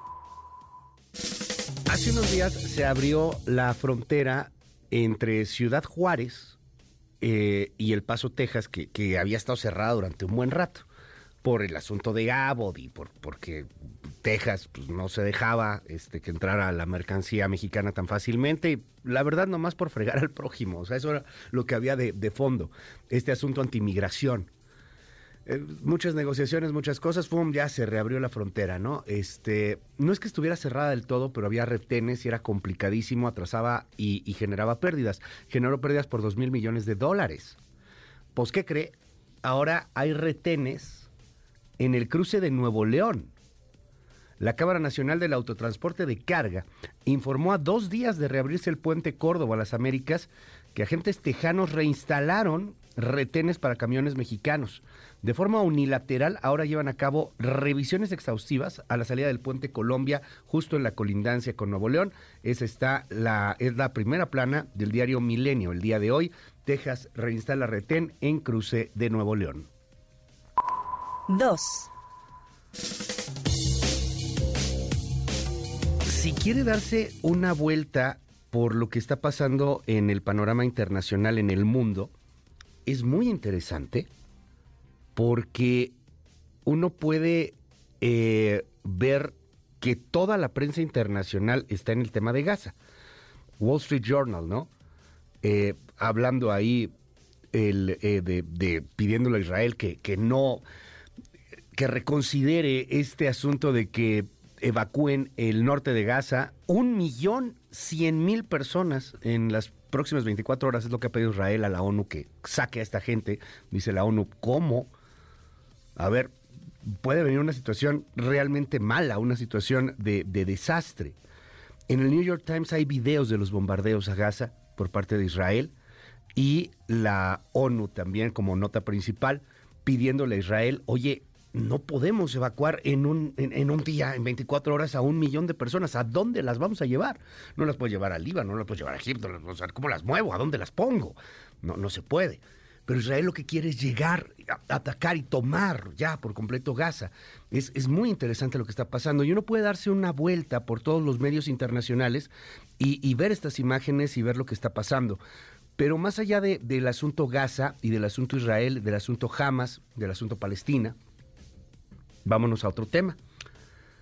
En el diario El País de España, hoy aparece una entrevista buenísima con Enrique Capriles. ¿Y ese quién es? Es el principal líder opositor, bueno, de los principales líderes opositores que hay en Venezuela. Ay, a mí me, me, ha encantado la, entrevista, es, es, amplia, está bastante larga, porque hay, un tema que me, pudo mucho. En la entrevista Enrique Capriles dice, no son tiempos para moderados. Y él se considera un moderado. Y, critica, por ejemplo, a María Corina Machado, que es radical opositora de Nicolás Maduro. Y dice, es que, es que esas son soluciones extremas. María Corina Machado ha dicho, por ejemplo, que hay que usar militares, etcétera. Dice Capriles, esto es muy extremo y lo que necesitamos es el centro, necesitamos respirar, necesitamos lo moderado, pero no son momentos de lo moderado. Chile un ojo, da, da, da mucho como para verse en el espejo de nosotros mexicanos con lo que está señalando Enrique Capriles allá en una devastada Venezuela después de más de 20 años de chavismo. 3. Y el eclipse hay muchas notas muy bellas del eclipse. Por ejemplo, el, Heraldo de México, hoy en la primera plana. México listo para el ballet cósmico. ¡Ay, qué bonito! Este sábado, México listo para el ballet cósmico. Este trae por ahí el Reforma, recomendaciones para ver el eclipse. Este, desde dónde se va a poder ver el eclipse. que fabrican desde la cárcel lentes especiales para ver el eclipse. El sábado inicia a las 9.36 horas, es un eclipse parcial de sol, le voy a tener detalles más adelante. Y aquí en la Ciudad de México eh, van a hacer un picnic bajo la sombra en las, islas de Ceú, ahí va a estar de 9.30 a 1 de la tarde. Ay, cuántos recuerdos de esas islas de Ceú, ¿no? Debe ser muy bonito con un eclipse, este... Pásela bien. Quien, vaya a ir, pásela bien y qué envidia y, y qué bonito ser estudiantes de CEU estando ahí en las islas. Bueno, un abrazo allá a los amigos de CEU. Observación desde el planetario Luis Enrique Erro del Politécnico Nacional en Zacatenco, también ahí se va a poder ver, y en varias partes de la República Mexicana, de los lugares más privilegiados, en Campeche se va a ver muy bien. Y en el norte de la República eh, hay también algunas otras eh, localidades en donde se va a ver maravilloso. En otros, pues la verdad no se va a sentir tanto, pero ya lo platicaremos eh, pues más adelante. Detalles de puntos y recomendaciones para el eclipse de mañana, que empieza 9.36 de la mañana. Le cuento con detalle en un segundito más. 9 con, ¿cuál es 9? 7 con 43. Intelite reporta, la cobertura mediática de los temas del día. En un momento regresamos. Continúa con la información con Luis Cárdenas en MBS Noticias.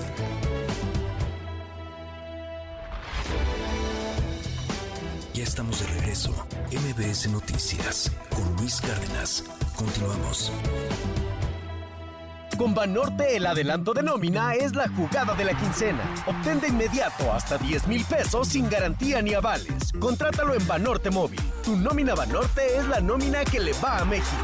Cámbiate ya. Sujeto a aprobación de crédito, términos, condiciones, comisiones y requisitos de contratación en banorte.com. Banorte, el banco fuerte de México.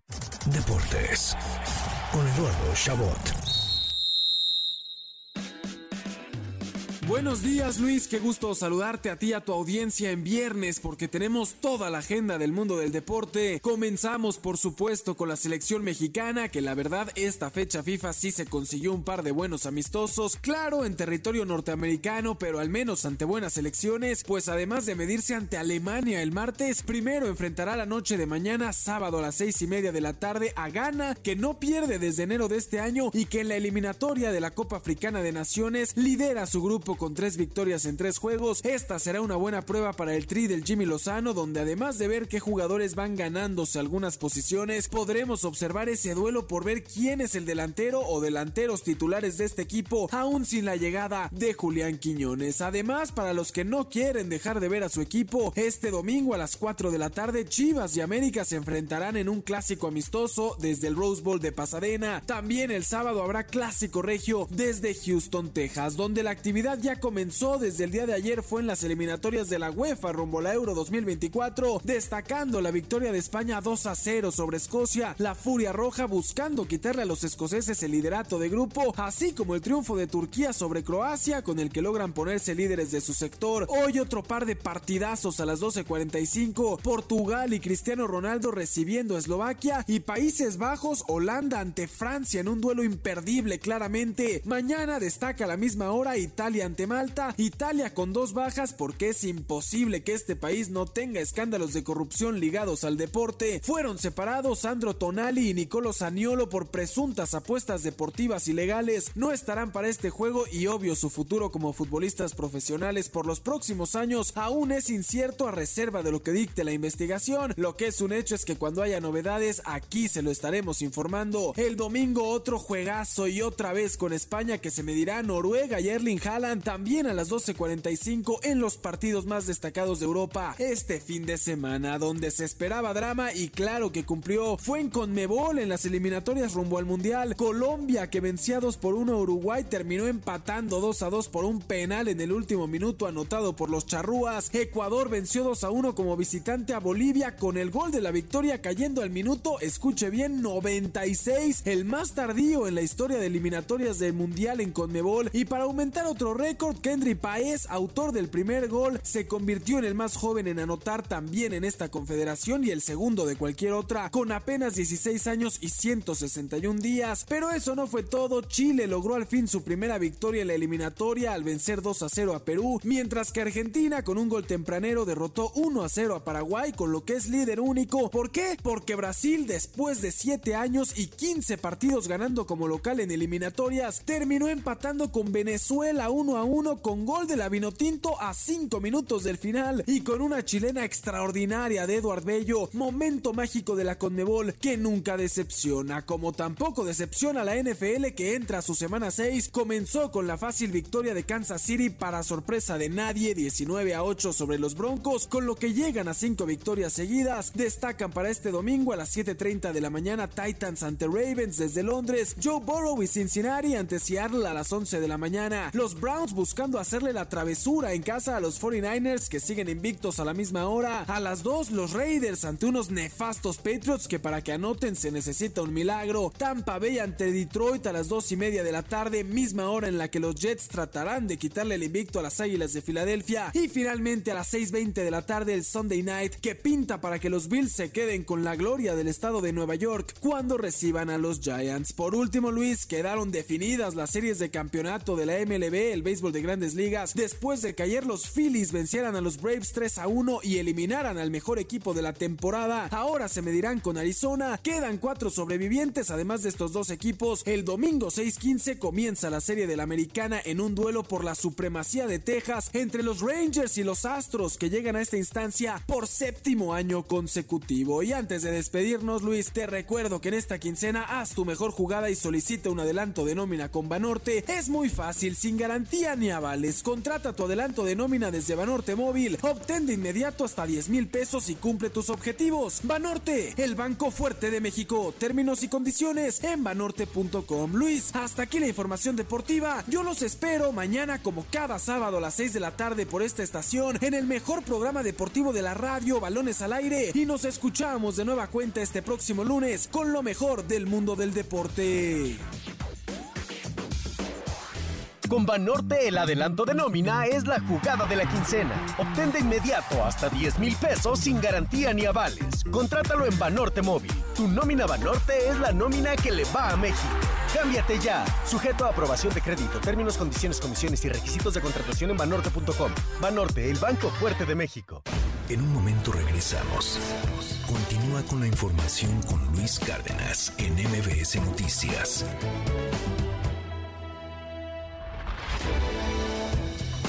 Ya estamos de regreso. MBS Noticias con Luis Cárdenas. Continuamos. Cámbiate a Santander y conecta con lo que te importa. Presenta. Economía y finanzas con Pedro Tello Villagrán.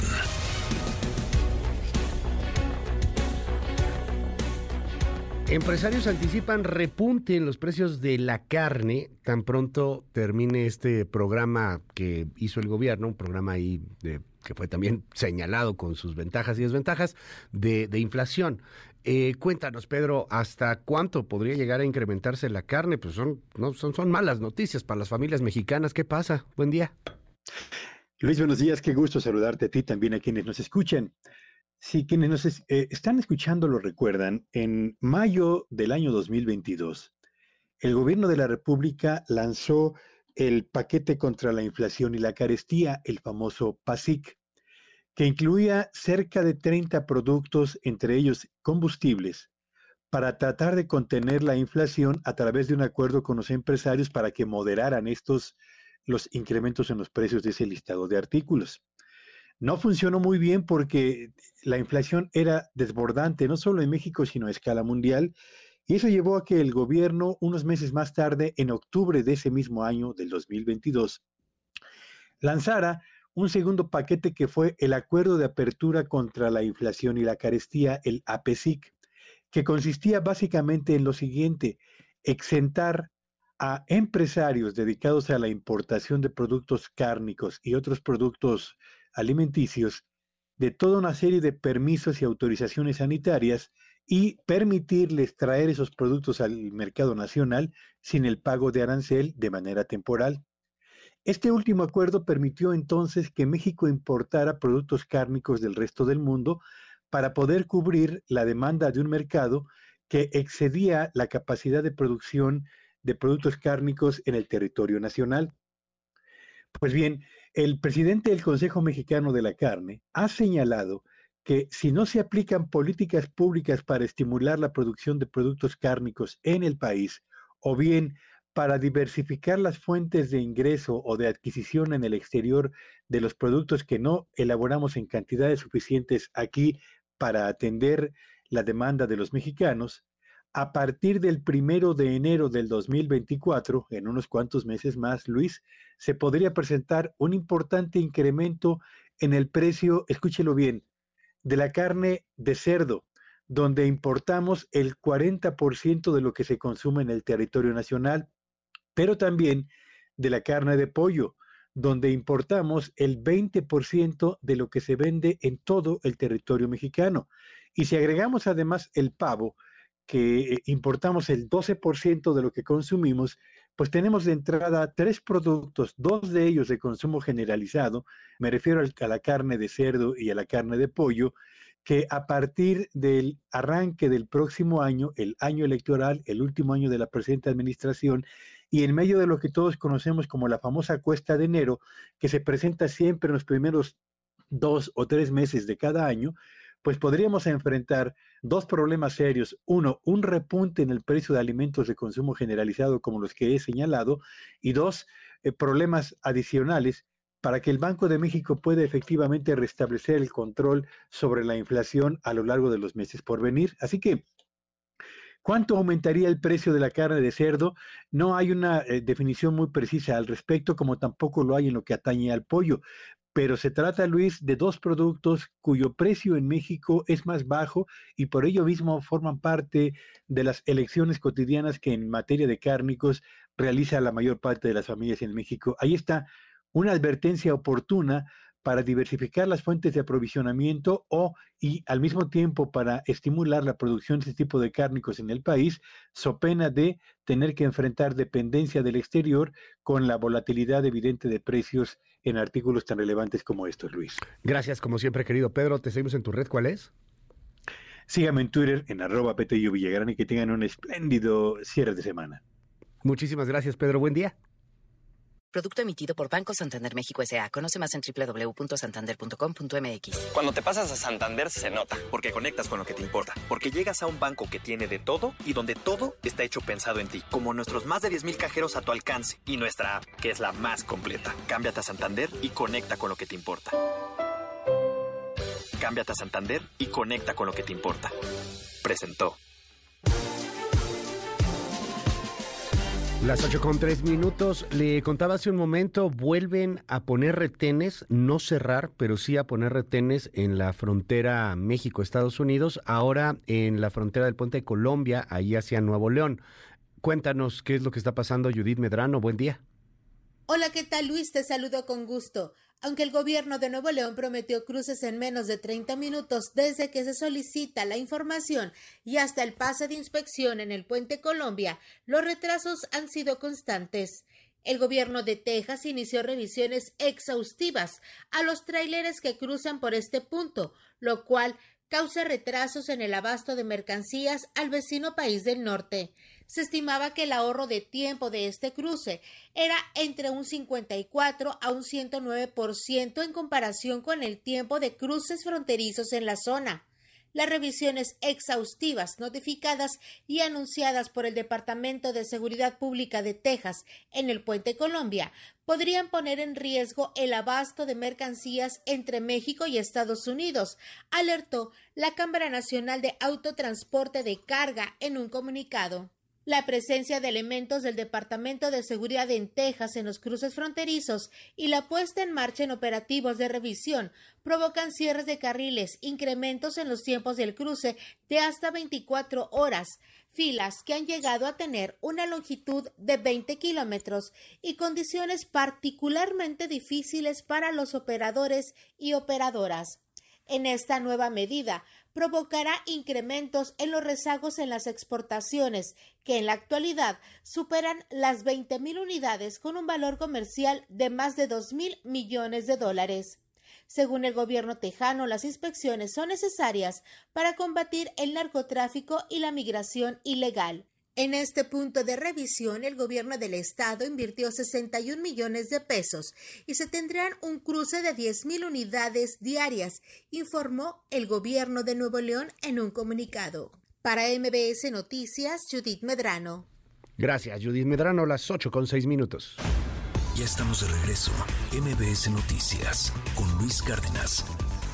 Continuamos. Primeras planas. El Universal. Gastarán cuatro veces más en obras insignia que en el Poder Judicial. El presupuesto 2024 contempla 318 mil millones de pesos para los proyectos de AMLO, mientras que los recursos solicitados para la Corte, Judicatura y Tribunal Electoral son por 84 mil millones de pesos. Milenio. Texas reinstala retén en cruce de Nuevo León pese a pacto a Abbott Samuel. Revisa ya los camiones que transitan por el puente Colombia. Economía. Cerrar la frontera es un impulso antimexicano ante la época electoral. Reforma. Presionará déficit inflación, Banjico. Será equivalente a 4.9% del PIB para 2024. Advierten descontrol en índice de precios y preocupan apoyo a finanzas de Pemex. Excelsior. Israel usa tecnología contra los terroristas. Solicita a la ONU evacuar el norte de Gaza, además de tener 35 batallones listos para responder a la invasión de Hamas. El ejército israelí aprovecha técnicas de reconocimiento facial para identificar a sus atacantes. Animal político. INE acata resolución del Tribunal Electoral y modifica fechas de precampañas federales. La jornada. Infiltrados en mi gobierno minaron a Yotzinapa, AMLO. Ahora, personalmente conduzco las investigaciones. El financiero. Ven en Banjico riesgo para la inflación por más gasto fiscal. Ampliación del déficit público en 2024 extendería restricción monetaria, alertan miembros de Junta de Gobierno. El economista. Semarnat acusa a Grupo México por dañar Río Sonora. Pierde 12 mil millones de pesos en Bolsa Mexicana de Valores. No se concluyó remediación tras derrame de 2014, asegura. MBS Radio presenta el resumen informativo con Luis Cárdenas.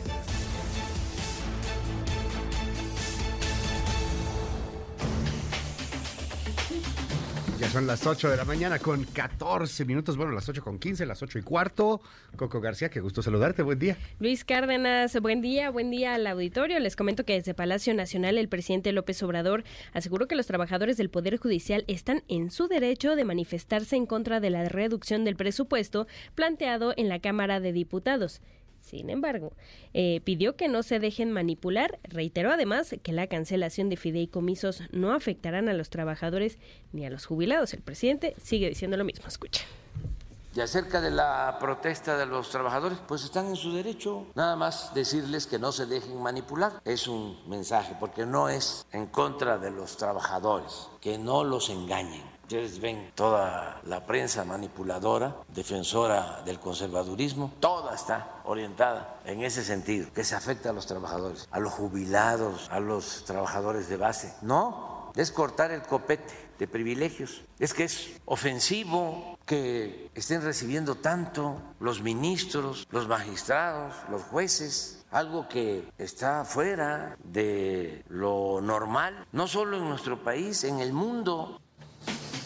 Y la presidenta municipal de Asunción Ocotlán en Oaxaca, Concepción García, fue liberada de los separos municipales donde pasó 48 horas encerrada, acusada de desvíos de recursos y falta de obras sociales. La alcaldesa fue detenida por los mismos pobladores. Escuche. Presidenta, ¿por qué se viene a la cárcel? Es una información falsa. Adelante, por favor. Adelante.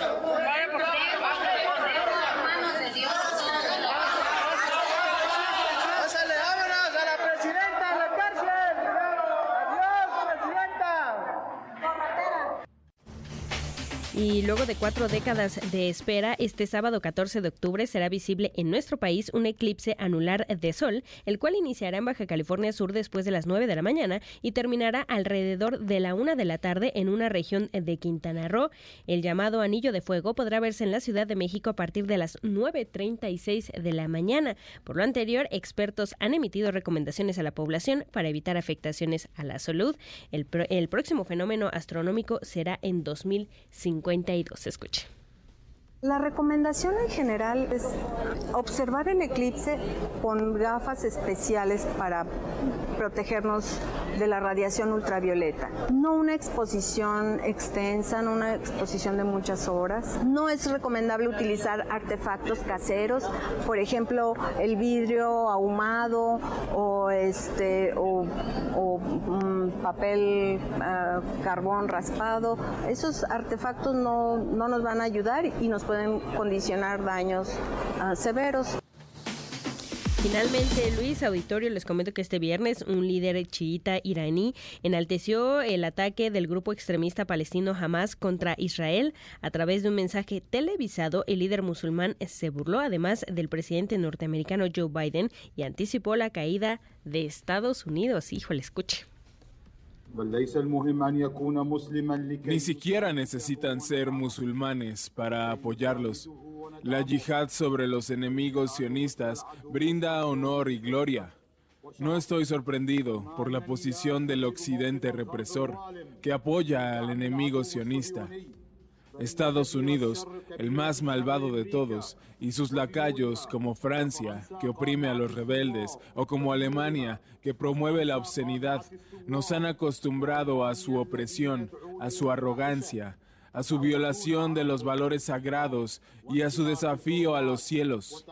Hoy también esperamos la caída de la entidad brutalmente colonialista de Estados Unidos, que es liderada por ese hombre senil, Biden. Gracias, Coco. Te seguimos en tu red. ¿Cuál es? Gracias, Luis. En arroba Coco García con doble I. Ahí nos podemos seguir en todas las redes. Muchísimas gracias. Muy buenos días.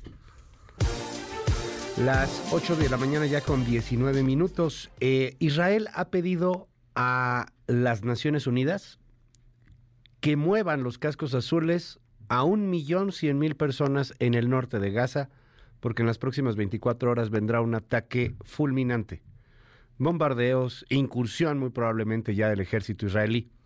La ONU le está pidiendo en respuesta a Israel que, que no eh, ataque en este momento, que, que, que, que aguante, que, se busque otra solución, porque pues no hay en dónde mover esta cantidad de personas. Un millón cien mil personas en el norte de Gaza. Hanna Beris. Buenos días nuevamente, Luis. Acá volvemos a conectarnos en este séptimo día de la guerra entre Israel y Hamas, cuando no hay ninguna certeza acerca de cuánto se prolongará, cuánto sufrimiento aún se sentirá sin duda en el terreno y cuál será el desenlace. Desde el punto de vista israelí, esta vez tiene que ser diferente que todos los operativos anteriores que fueron lanzados contra Hamas a raíz del disparo de cohetes desde la franja de Gaza hacia territorio israelí. Esta vez Israel dice hay que eliminar a Hamas, de modo que aunque lo desee, no pueda levantar cabeza y simplemente no tenga la capacidad militar de atacar nuevamente a la población civil tal, tal cual lo hizo el último sábado 7 de octubre. Por otra parte, continúa la contraofensiva militar israelí, de gran potencia sin duda, precisamente por ese objetivo israelí de esta vez arrasar totalmente con Hamas. El problema serio de por medio es, por cierto, que Hamas se emplaza y opera en medio de la población civil y también se instala en los túneles subterráneos debajo de la franja de Gaza. El problema es que cuando Israel avisa, como ya ha avisado, que toda la población del norte de Gaza debe retirarse de sus casas, irse hacia el sur, esto con el declarado objetivo de minimizar víctimas civiles cuando se lance lo que eh, todos entienden será un ataque masivo en esa zona para destruir infraestructuras de Hamas, ¿cuántos muertos puede haber entre los civiles? Consultamos a una experta en derecho internacional, coronel retirada del ejército israelí, que estuvo durante años precisamente en la división encargada del derecho internacional, que nos explica que el ejército actúa de acuerdo a las normas de guerra, a las leyes de guerra que determina el derecho internacional. La coronel retirada Prina Sharvit Baruch, ¿qué pasa cuando se atacan lugares en los que hay civiles? La definición de blanco militar es que se trata de un lugar que sirve a los objetivos militares del enemigo. También una escuela, una casa particular, una mezquita o inclusive un hospital puede ser un blanco militar. Esa es la definición en el protocolo primero de la Convención de Ginebra.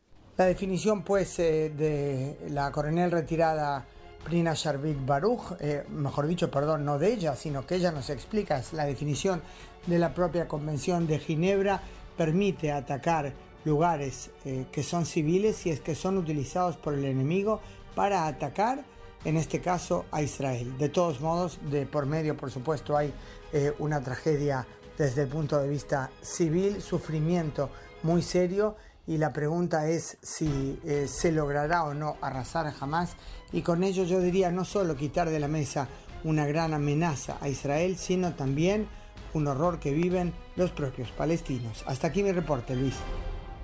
Gracias, es Hanna Beris allá en Israel, en la zona de conflicto, séptimo día de guerra. Ayer llegó Anthony Blinken a eh, Tel Aviv y, y bueno, pues ahí le mostró su respaldo a Israel. Dijo que mientras Estados Unidos sea su aliado, no tiene nada que temer. El mensaje que traigo a Israel es este. Puedes ser lo suficientemente fuerte para defenderte, pero mientras Estados Unidos exista, nunca tendrás que hacerlo. Siempre estaremos a tu lado. A medida que las necesidades de defensa de Israel evolucionen, trabajaremos con el Congreso para asegurarnos de que se satisfagan y puedo decirles que hay un apoyo bipartidista abrumador en nuestro Congreso para la seguridad de Israel.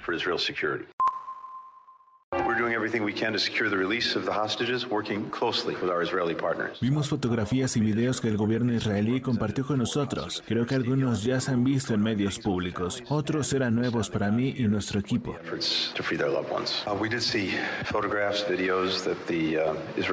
Es difícil encontrar las palabras adecuadas. Está más allá de lo que cualquiera querría imaginar y mucho menos ver. Y Dios no lo quiera. Experimentar.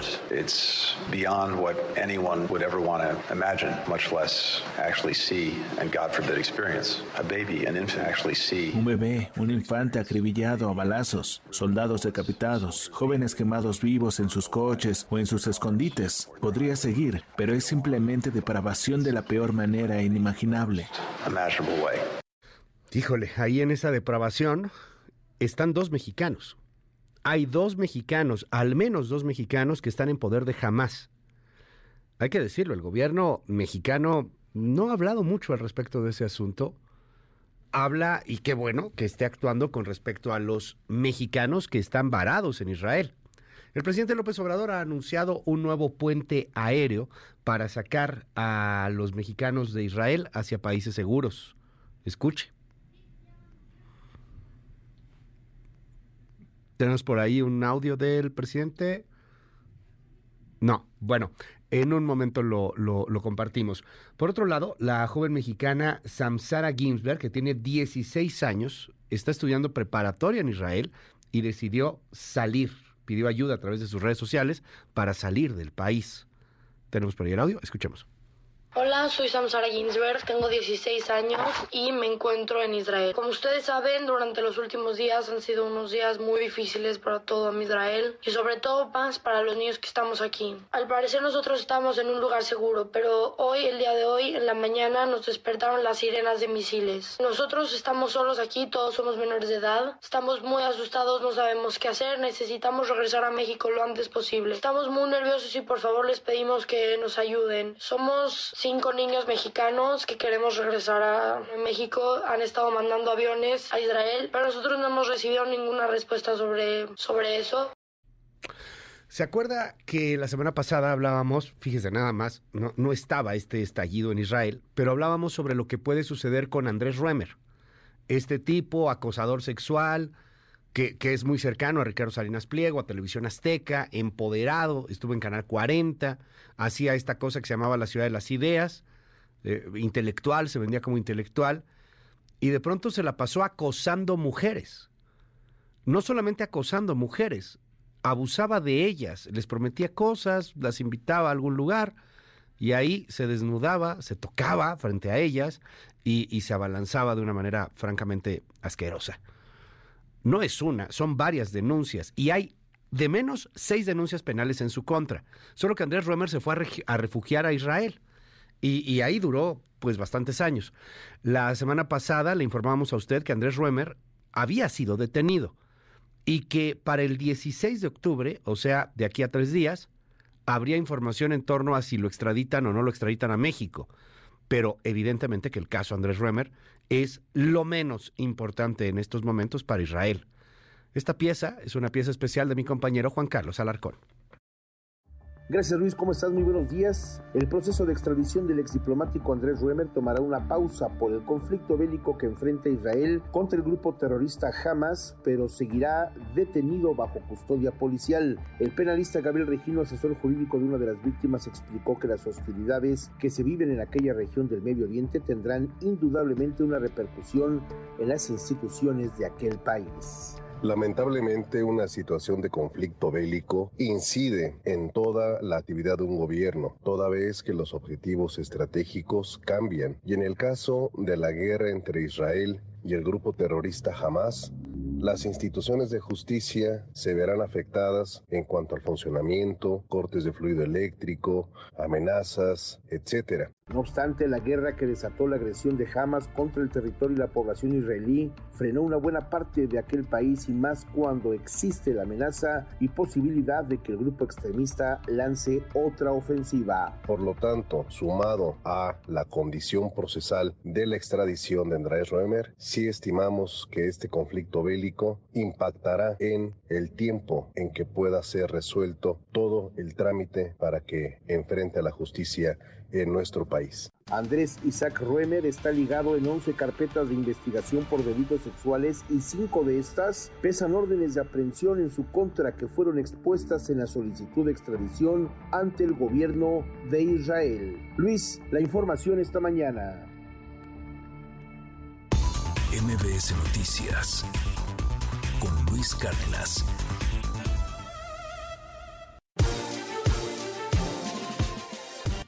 En un momento regresamos.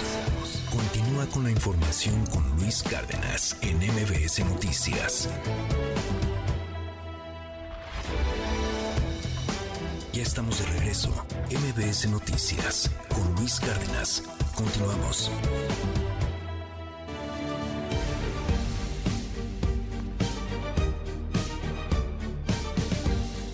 Las 8 de la mañana con 36 minutos, 5571 13 13 37. Va de nuevo 5571 13 13 37. ¿Hasta dónde puede uno seguir eh, viviendo cuando tiene una enfermedad terminal? ¿Qué, pasa, qué pasa si tú quieres eh, dejar de, de vivir? ¿Qué, ¿Qué, sucede si dices, oye, mi calidad de vida ya no? Oye, ya, ya no soporto esto. Oye, yo, yo me quiero ir antes. O al contrario, ¿no? Este, yo, quiero contar hasta el final, al final de, de, de, todo lo que llegue a suceder con una enfermedad, o de una agonía, o de lo que usted quiera. El asunto de la eutanasia, que abre grandes, grandes debates en el mundo y que está ahora en medio de toda la coyuntura política, en medio de toda la grilla, está en discusión y va a, a, presentarse en el Congreso. Bueno, se está presentando en el Congreso. Hoy está aquí con nosotros Salomón Chertorivsky. Salomón, qué gusto verte. ¿Cómo estás? Luis, bienvenido. Muy bien, muy bien. Muchas gracias. Te, te aprecio la oportunidad y además te aprecio, en efecto, que podamos salirnos de, de la coyuntura política, del, del vaivén sí, hombre, este, de estos tiempos. De la grilla. Para poder entrar a temas que son bien relevantes. ¿No? ¿Tú estás dentro de, de, los diputados que están presentando esta iniciativa? Sí, yo lo he empujado uh -huh. desde hace ya más de dos años. Okay. Eh, de diferentes maneras, uh -huh. eh, con un trabajo de mucho diálogo. Hemos tenido dos parlamentos abiertos, uh -huh. hemos platicado con todos los especialistas, hemos acudido a las experiencias internacionales que han sido exitosas, porque nos parece que así como el derecho a una vida libre, el derecho a decidir cuándo esa vida Se termina acaba. tiene que estar legislado. Ojo, uh -huh. no es para todos. Okay. Es una puerta de salida sí, claro. para algunos que ante una enfermedad terminal, como bien lo decías, ante un dolor, una agonía que ya no tiene médicamente un tratamiento posible, uh -huh. este, puedan optar por terminar la vida. ¿Cómo está eso hoy día aquí en México? O sea, si alguien tiene una enfermedad terminal, voy a pensar en, en, un cáncer, última etapa, agonías espantosas, y ya no quiere seguir, ¿qué puede pasar? O sea, hoy, ¿qué, qué permite y qué no permite la ley? A ver, eh, hay dos eh, espacios para la muerte digna, digamos así, uh -huh. en México. El primero que tienen algunos estados de la República, como la Ciudad de México, uh -huh. es la voluntad anticipada. Okay. Es decir, que tú, en pleno uso de tus facultades, uh -huh. tú puedes dejar por escrito qué quieres que se te practique o no una vez llegado el momento de una intervención. A ver, un ejemplo uh -huh. muy, muy crudo, pero muy, sí, sí, sí. muy no, reciente. Este, yo podía escribir antes de ser internado por COVID que no deseaba que me intubaran. Ok. Y no te intuban. No te intuban. Okay. No te hacen un procedimiento el uh -huh. cual tú no aceptas. Eso es la voluntad anticipada. Pero no pueden no. hacer algo para que dejes no. de, de, vivir. O sea, no te pueden Eso iba algo. La, okay. la, segunda ya. pieza que sí tenemos en la legislación, que todavía falta muchísimo en México, uh -huh. son los cuidados paliativos. Es decir, okay. que esa última etapa uh -huh. eh, transite con el menor dolor posible. Tenemos un déficit gigantesco de, opioides este, y morfina. en México, ¿no? Este, la verdad son mínimos los pacientes a los que se les da un tratamiento adecuado este, para evitar dolor. Lo que no tenemos es que tú, a plena conciencia, puedas solicitar a un médico que te ayude a terminar con tu vida. ¿Están ustedes proponiendo lo contrario? O sea, que un médico pueda eh, ayudar a terminar lo, con tu lo que estamos ya proponiendo, y hoy está prohibido. Sí. Hoy está penalizado para el médico. Te va, se va a la eh, cárcel por eh, homicidio. Sí, este, está, está, está considerado como un homicidio piadoso. pero homicidio al final de cuentas, este código penal, este, etcétera, está prohibido explícitamente en la Ley General de Salud. lo que queremos hacer es revertir esto permitir la eutanasia como tal, es decir, que un médico, una médica te ayude a terminar con tu vida y legislar el cómo del procedimiento para que este sea correcto, porque no es, por supuesto, que cualquiera llegue y diga, este, pues ya me quiero, ya quiero, me quiero morir. No, se tienen que dar muchas condiciones y te, te, digo, o sea, primero qué tipo de enfermedad es, una enfermedad terminal, ya no hay nada que hacer un dolor eh, insufrible, un padecimiento mental que te tenga trastornado y ya no te permita la, autonomía eh, en tu vida, una agonía eh, para lo cual ya no haya tratamiento médico posible tú tienes que solicitarlo a plena conciencia, es decir, esto no puede ser una decisión de otros, es una decisión única y exclusivamente del paciente. Súper interesante, porque si es el caso mental, y lo platicábamos un poquito fuera de aire hace un momentito, eh, tienes que hacerlo una voluntad anticipada, ¿no? Sí. O sea, por si nos llega, por si me da Alzheimer, si me da eh. alguna cosa por el estilo, yo no quiero seguir viviendo. Eh, tendría que, estar autorizado la, pero tendría que ser en efecto una decisión previa. La eutanasia no está planteada para un paciente este, con Alzheimer, por ejemplo. Este, ahora, hay un proceso, ¿no? Yo firmo esto.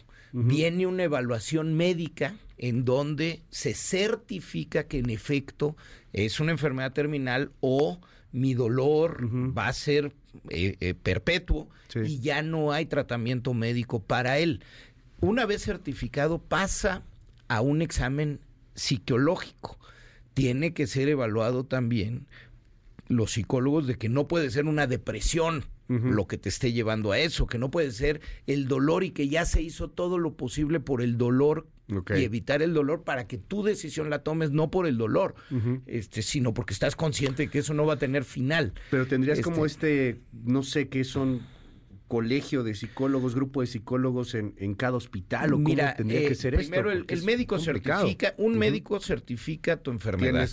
Un psicólogo psiquiatra certifica tu sanidad mental Cualquiera. para sí, ahí para poder este para decir la decisión, la está tomando libre, no no están presionando los hijos por la herencia. sí, claro, sí, es una decisión libre.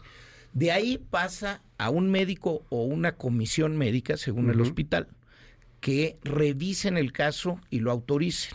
De ahí pasa una segunda revisión por otro médico o comisión médica que también este, autorizan. Y a partir de ahí, solo el personal médico podrá, titulado podrá aplicar el método para este, finalizar con la vida. ¿Cómo dice ese método, Salomón? ¿Se inyecta algo? Sí, así. ¿Se inyecta algo?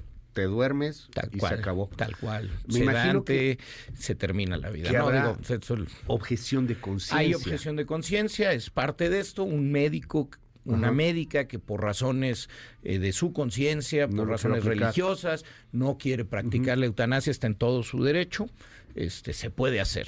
Hay un dato interesante, este, te, contaba en el corte, Luis, hay una organización eh, eh, de muerte digna eh, que levanta cotidianamente encuestas nacionales para dar seguimiento al, a, lo que es el sentimiento nacional a este respecto.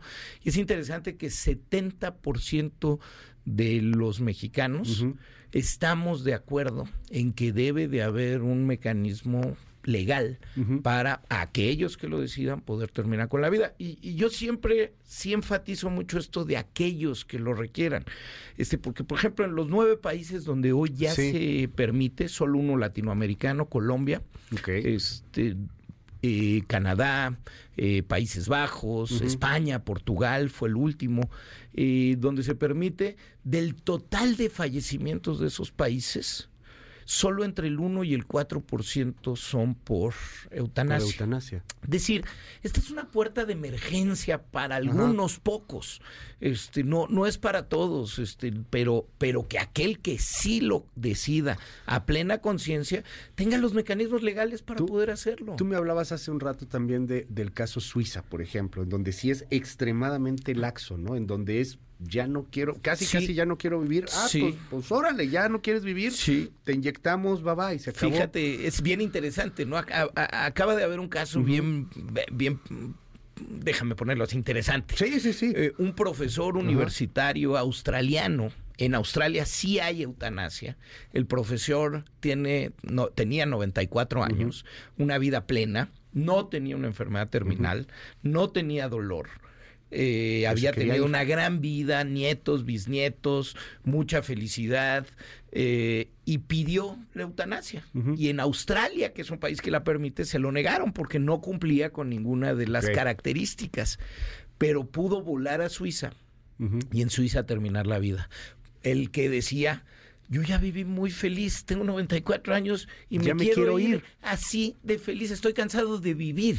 Bueno, eso se permite en Suiza, en ningún otro de los países, ¿no? Pero ese sí ya es. No, pero ya, es, extremo, o sea, y, es, y, es, interesante porque mucha gente nos escribe aquí, bueno, este, ¿por qué hay que tener tantas limitantes? Al final de cuentas, es, y nos lo decía aquí una persona, un suicidio asistido. ¿Qué es un suicidio asistido y qué es una eutanasia? ¿Cómo podemos diferenciarlo, en, términos médicos, la eutanasia es el personal médico es quien aplica eh, el mecanismo para finalizar con la vida.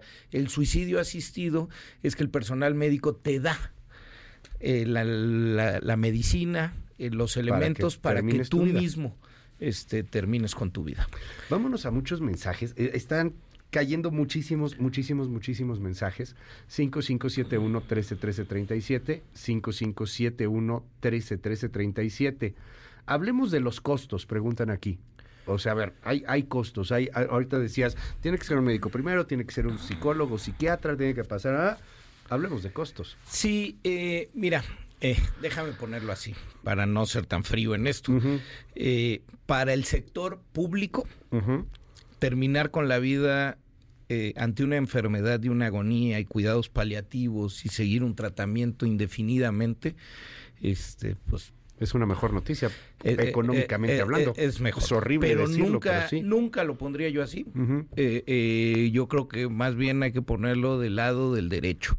Es un derecho decidir ante una situación en extremo, y eso lo quiero repetir las veces que sea necesario, ante una situación en extremo, una enfermedad terminal, un dolor y una agonía que no tiene tratamiento médico posible, ante eso es un derecho y poder decir ya no quiero entiendo vivir lo súper delicado, Salomón, pero creo que también, digo, lo ponemos de manera fría y de manera real. O sea, el sector público, si esto se aprobara, pues no, no verías tanta traba, pues. No, no, no, y tendría, a ver...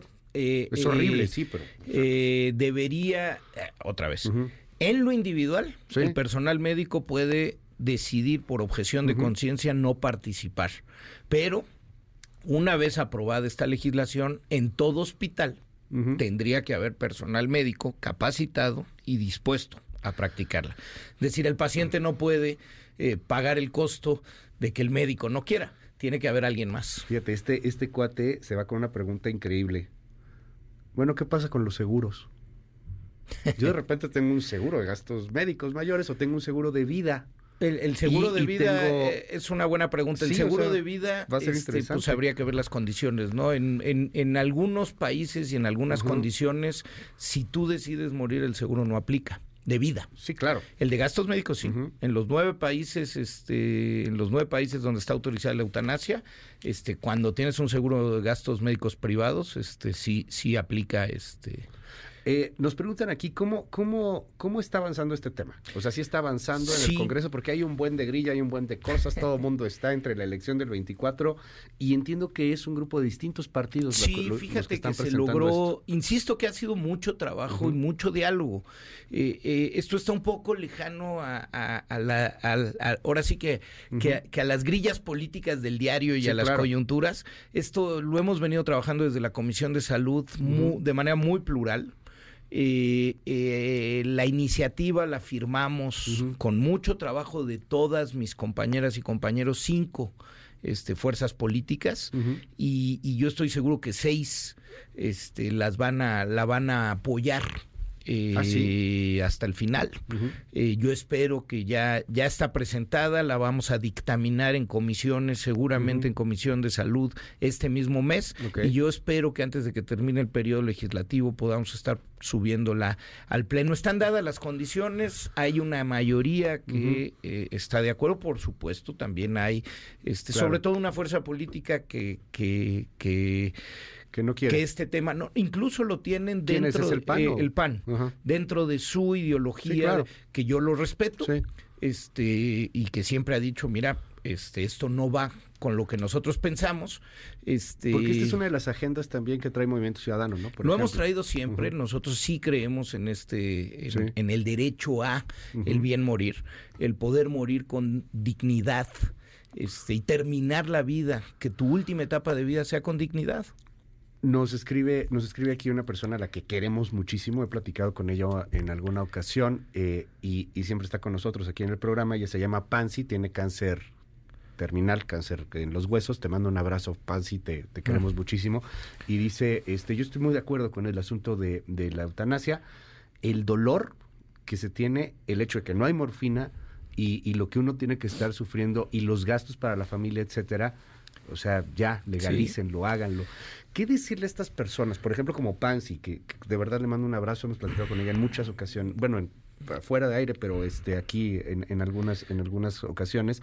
¿Qué, ¿Qué le dices a personas como, mm. como ella que dicen ya?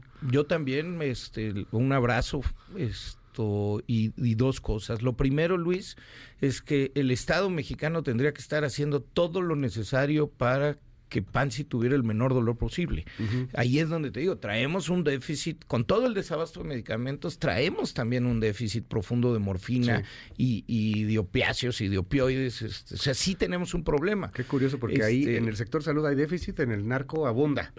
En el narco ahí sí no, no nunca les falta. Bueno, sí está este, Pero, pero, pero algo inaceptable es eh, terminar la vida con dolor. O sea, el dolor sí es algo que eh, eh, en muchos casos se puede evitar y hay que hacer todo lo posible para evitarlo. Segundo, y es otro tema, este, pues es enfermedad terminal. He decidido terminar con la vida o bien mi dolor ya ni siquiera hay, ni siquiera hay medicamento que me lo pueda controlar. Nos dice aquí una persona, fíjate qué interesante la visión política, inclusive este legislativa, incluso dice dice aquí esta persona, ¿por qué no piensan mejor en despenalizar el acto médico más allá de, tener que regular el tema de quién quiere morir? ¿Por qué no mejor pues que no sea ilegal si lo hace un médico. Me imagino todas las implicaciones que vienen. Por Otra la pregunta. Eh, eh, estos temas valen la pena tenerlos bien regulados para que sí haya procesos efectivos. Procesos bien certificados. En la legislación se, se dice que la Secretaría de Salud debe de llevar un registro electrónico del caso de quien lo practicó, porque siempre se puede suscitar a, un acto criminal, ¿no? Este, o un acto de presión. Insisto, este, digo, pon, pon tú, pues, este, hijos que quieren este, la herencia ya de un padre, de una madre, este, y firman todo y dicen que pues él quiso o ella quiso este morir. o, hasta, o hasta hijos que ya no quieren seguir cuidando al padre. Cuidando, manteniendo, por eso esto, ni herencia, ¿no? ya no queremos. Una regulación muy puntual para que sea un acto absolutamente individual, una decisión individualísima, no la puede tomar nadie más, informada, y tienes que estar claro que así sucedió y que todo el proceso médico se dio para certificar que sí se daba el supuesto. Nos dice aquí una persona, ¿sería como el aborto que después tiene que ser estado por estado o tendría que, o podría ser nacional? No, esto es legislación nacional, es lo que estamos haciendo desde la Ley General de Salud. Y, lo que ha pasado estado conservador o que no, quiere eh, es una la Ley General de Salud. Las leyes generales son de aplicación general y obligatoria. Ok. Nos dice, aquí en México ya se da la eutanasia. Eh, y a veces es, qué fuerte el mensaje, pero dicen, sí, la, eutanasia te la dan eh, los sistemas de salud porque al final te dejan morir. Bueno, pero no es eutanasia, te sufres mucho. esa es otra, esa es otra cosa. Ahora, sí hay que decirlo, ¿eh? claro que hay eutanasias este, ilegales, este, pero para quien las puede pagar. ¿eh? Sí, claro sí, no, sí existe. claro. Eh, eso sí hay que decirlo. O sea, este, sí, quien tiene dinero eh, conoce hay maneras, hay maneras de hacerlo. Por eso tiene que ser una cosa absolutamente mm, igualadora, ¿no? Democrática. Salomón Chertoriski, muchísimas gracias por estar aquí con nosotros. Eh, muchos, muchos mensajes en torno al tema. Está la discusión, ¿en qué van? ¿Se ha presentado ya está presentada. ¿Iniciativa? Eh, se debe de estar discutiendo en la próxima sesión de la Comisión de Salud, ya dictaminada. Y después de eso se debe de poder subir al Pleno. Yo espero antes de que termine el periodo legislativo de o sea, a lo este mejor antes de diciembre ya Yo se espero que sí. Yo espero que ya esté votado para que se vaya al Senado. Ojalá. Ojalá, que, sí. La verdad es, es, es, una cosa en donde México debe de avanzar. Es, es algo justo y es un derecho. Gracias, Salomón. Gracias a ti, Luis, por, interesarte en estos temas. En MBS. Eh, son las 9 con 55 minutos. Una pausa. Regreso. En un momento regresamos. Continúa con la información con Luis Cárdenas en MBS Noticias.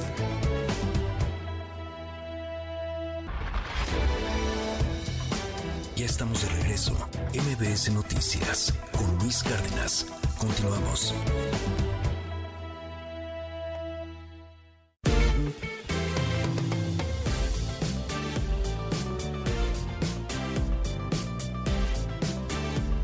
8 con 59 minutos. ¿Cómo van los mercados? Itlali Sainz, buen día. ¿Qué tal, Luis? Buenos días a ti, buenos días también a nuestros amigos del auditorio. Te comento que en Estados Unidos están avanzando los principales indicadores. El Dow Jones Industrial gana 0.56%, el Nasdaq lo hace 0.09%, el S&P nube de la Bolsa Mexicana de Valores se desmarca en la tendencia positiva de Wall Street y pierde 0.68%. Se cotiza en 49.404.66 unidades. En el mercado cambiario, el dólar en ventanilla bancaria se compra en 17 pesos con 38 centavos, se vende en 18 pesos con 37. El euro se compra en 18 pesos con 61, se vende en 19 pesos con 13 centavos. Y este viernes el precio promedio de la gasolina magna en el país se ubica en 22 pesos con 29 centavos por litro. La roja o premium en promedio se compra en 24 pesos con 63 centavos. El precio promedio para el litro de magna en la Ciudad de México es de 22 pesos con 73 centavos. La premium se compra en promedio en 25 pesos con 27 centavos por litro. Y finalmente el Bitcoin gana apenas 0.01%, ya se compra en 480.898 pesos por cada criptomoneda. Luis, mi reporte al auditorio. Gracias, Itlali. Muy buenos días. Buenos días. Vámonos con un resumen, son las 9 con 1. MBS Radio presenta el resumen informativo con Luis Cárdenas.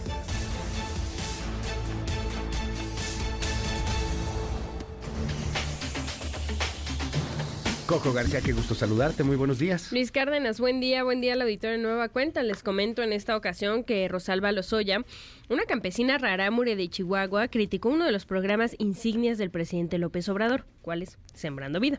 Bueno, de esto hizo la crítica debido al mal uso que se le ha dado a los recursos otorgados en zonas rurales de la entidad. Bueno, en el marco del Parlamento Abierto Presupuesto de Egresos de la Federación para el Campo 2024, realizada en la Cámara de Diputados, la mujer pidió a los legisladores que hagan bien su trabajo y les den ayuda que necesitan para el campo. Pero escuche esta joya, por favor. Yo no quiero que mis hermanos indígenas que les dieron sembrando vida, nomás se mantengan borrachos por caguama y todo eso. Eso no es, eso,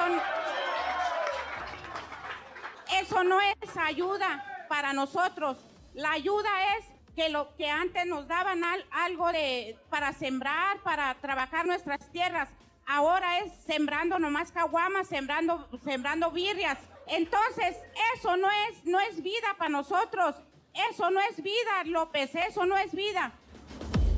Bueno, pues ahí está, que se convirtió el Sembrando Vida en Sembrando Caguamas, Sembrando, Birrias. y ya pide, pide esta campesina rara Muri que se les otorguen herramientas para poder sembrar y que se les entreguen semillas como se hacía antes.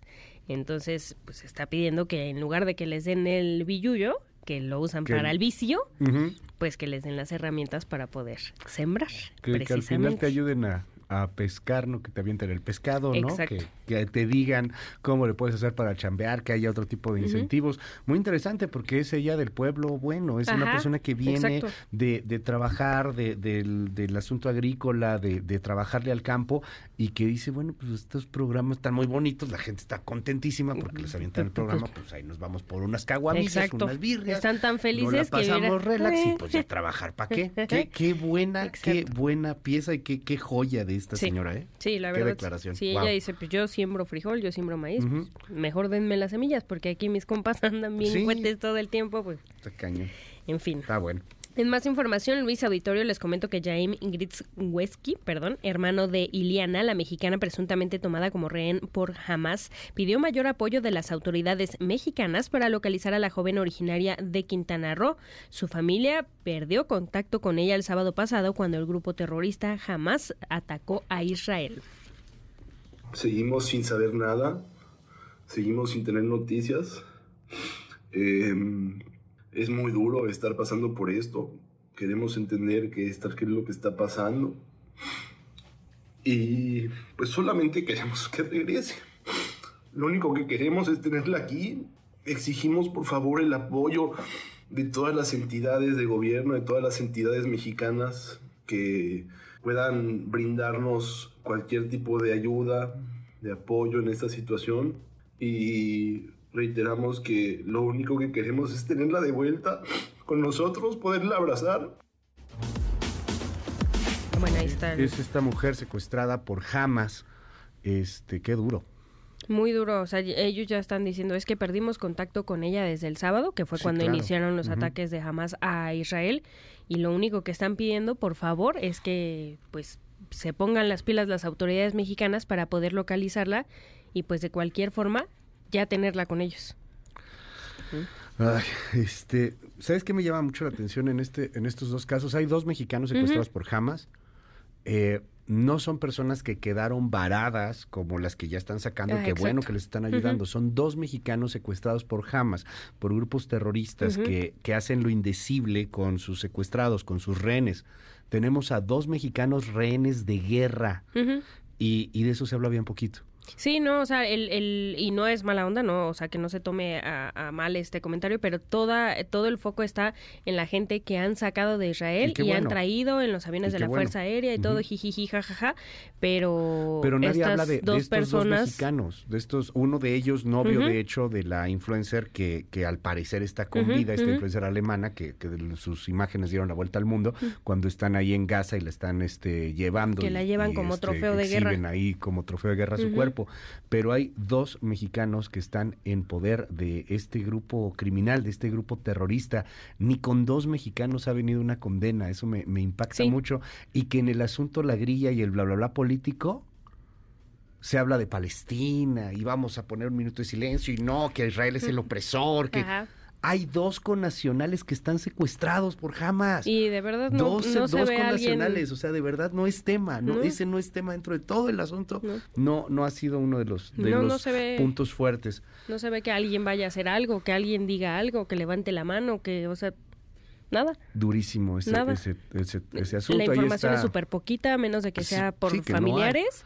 Están, están a punto de entrar, este, de entrar a Israel. Este, la ONU está diciendo que por favor se, tranquilicen un poco las cosas. Hay un millón y medio de personas. ¿En dónde están estas personas, los secuestrados? ¿Quién sabe? A lo mejor ya ni siquiera están en Gaza, a lo mejor ya están en Líbano, a lo mejor los pasaron a algún otro lado, a lo mejor están... O sea, hay, mucho, mucho, pero los me impacta, insisto, que que sí el, el, el asunto del, del, gobierno y sobre todo de la clase política en torno a dos connacionales, dos mexicanos que se saben el himno, que cantan, que también les gustan los taquitos, dos mexicanos como nosotros, están secuestrados y mire, calladitos, no dicen nada. Pobre del, del, hermano fuerte ahí lo que, lo que señala, pero pues sí, que a le, está, que le está pidiendo por favor a las autoridades, oigan, Algo, sí. pónganse a hacer su Ajá, chamba, ¿no? sí, Pónganse al a menos jalar. digan algo, sí, al y menos nada. digan algo, al menos este, investiguen algo, algo Sí, que no un den, poco más o allá. sea, que les den alguna seguridad, alguna al- algo, lo que sea, para saber eh, dónde está Ilana, pero, pero na- nadie dice nada. En fin, Luis, en más información les comento que como ha ocurrido en varias partes del mundo, este jueves un centenar de personas se manifestó en la Ciudad de México frente a la Embajada de Israel para pedir el fin de los ataques contra el pueblo palestino. En contraste, integrantes de la comunidad judía marcharon hasta la representación diplomática para dejar en claro que la guerra es contra Hamas. Esta es una marcha por la humanidad, por el hecho de que hemos vivido como pueblo judío y el que no me escuchó lo voy a volver a decir, el día más sangriento de nuestra historia desde el holocausto, que la guerra no es con el pueblo palestino, es con Hamas. Hamas no representa al pueblo palestino, lo oprime, lo tortura, mata sangre fría. Finalmente, Luis Auditorio, les comento que este viernes el futbolista Cristiano Ronaldo fue condenado a 99 latigazos por la justicia de Irán, quien lo acusa de adulterio. Esto porque, bueno, eh, en septiembre pasado, durante un viaje a Teherán, se reunió con la pintora iraní Fatima Hamani, a quien abrazó y dio un beso en la mejilla como señal de agradecimiento porque le regaló algunos cuadros. El portugués, bueno, va a, va a tener que cumplir la condena la próxima vez que viaje a Irán, pues ya veremos cuál es la respuesta de Cristiano Ronaldo Luis a esta condena. Muchísimas gracias. Coco, te seguimos en tu red. En arroba Coco García con doble I, ahí en todas las redes sociales que tengan buen fin de semana. Igualmente, buen fin de semana, son las 9 con 9 minutos. Ya estamos de regreso. MBS Noticias con Luis Cárdenas.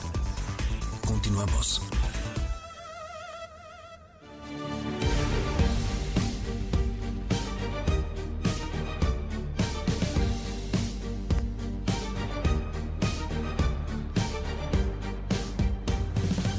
Le aprecio muchísimo los mensajes que nos hace llegar a través del 5571-131337, nuestro WhatsApp 5571-131337, abierto absolutamente para todo, todo nuestro auditorio. Eh, muchos mensajes en torno a, a los temas que estamos eh, tocando, personas pues, molestas, personas contentas, personas politizadas, personas no politizadas, hay de todo. Eh, gran tema sobre el asunto de, de la eutanasia, nos dicen aquí. Eh, hola Luis, por ejemplo, a mí me pasó, mi mamá falleció en un hospital del Liste y la doctora creo que aceleró su muerte. Hola Luis, me, me encantan las noticias. Les recomiendo que vean la película de La Gran Seducción para que vean lo que esos personajes dicen de una verdad de México. Gracias por el, por el mensaje. Este, hola, muy buenos días. Me hicieron enojar más me hicieron enojar muy temprano el día de hoy. Hoy no sé, no sé con qué de todas las cosas, perdóname. Para que el programa ah, eficiente los terrenos sobre el Sembrando Vidas deben de reservar un porcentaje de siembra que se financia con el informe del, del programa. Cállate y no abras el hocico porque solamente estás fregando a la 4T. Me dicen aquí que soy un cabeza de chorlito. ¿Cómo me atrevo a cuestionar el programa? Porque no conozco lo que es el programa.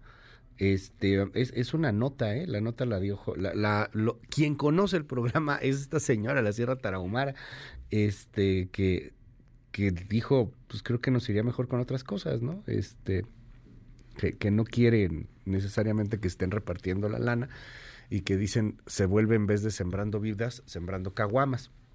Está bueno. 5571-131337, el WhatsApp está abierto para todo el mundo. ¿Va a haber mañana el eclipse solar? Si va a haber el eclipse, tenga cuidado, porque no puede uno nada más ver el, sol y te puedes tener daños severos en la retina, causar, causar daños severos. Entonces, bueno, hay que, hay que tener un filtro especial. Mañana es un eclipse anular de sol, es decir, es un eclipse parcial. No se va a oscurecer por completo. La luna va a pasar en algún momento con respecto a la Tierra. Vamos a ver a la luna tapando por un momento el sol de manera parcial. Y, y en algunos lugares se va a apreciar mucho, en otros casi va a ser imperceptible, la neta. Va a comenzar a las 9.36 y va a concluir a la una y media. Le voy a subir una tablita a nuestras redes sociales, a ex, eh, Twitter, y ahí creo que es bien fácil poderlo entender. Vamos a poner un ejemplo. Usted vive en Aguascalientes. Bueno, 68% del eclipse, que es lo más que va a poder ver, lo podrá ver a las 10.59 de la mañana. Me voy aquí a Ciudad de México.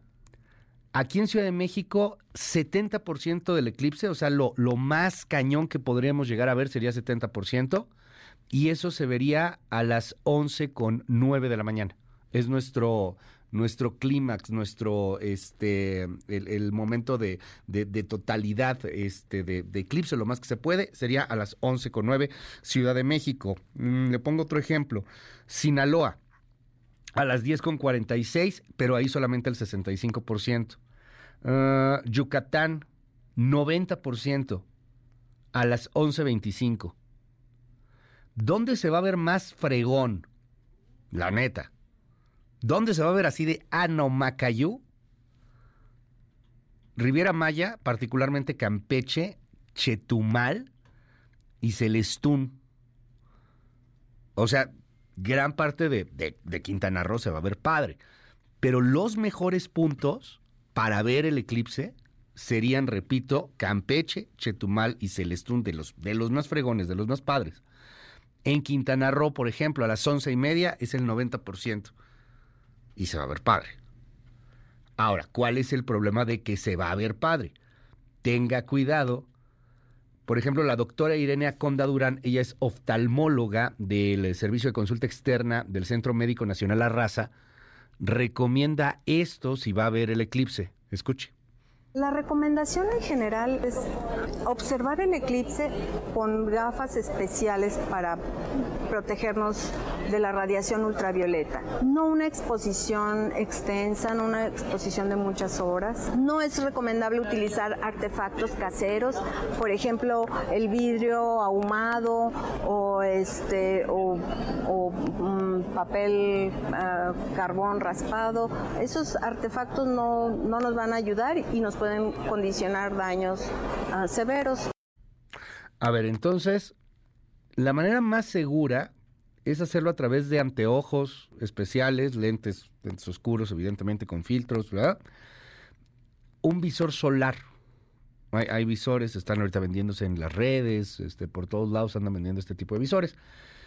Eh, no son gafas comunes, no, no importa que sean lo más oscuras, no son gafas comunes, son visores solares, que son miles de veces más oscuros y deben de cumplir con una norma que es la ISO 12312.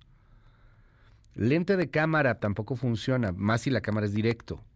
A lo mejor si pones si pones, no sé, a lo mejor una cámara de video y eso lo tienes conectado con algún cable o con vía remota y estás viendo la pantalla, no el eclipse, pues eso estaría bien. Pero si pones, si te pones a ver el eclipse directo, aguas, se te pueden quemar los ojos.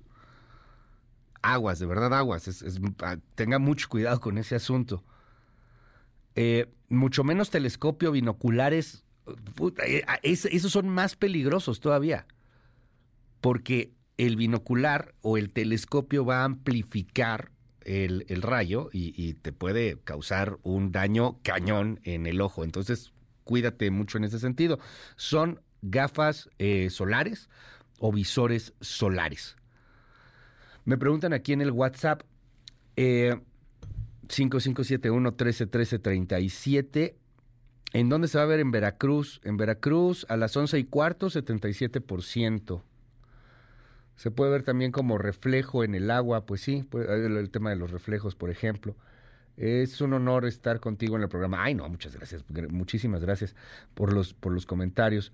Este, vidrios de soldador, no sé, fíjate, no, no sé si, si lleguen a servir. Ahorita, ahorita consultamos y ahorita lo checamos. Como los que usan los herreros, nos preguntan aquí muchos. Sí son lentes especiales, o sea, no, tus lentes oscuros de playa no son, no son suficientes. Eh, entonces tenga mucho cuidado en ese sentido por ver directamente al, al, eclipse.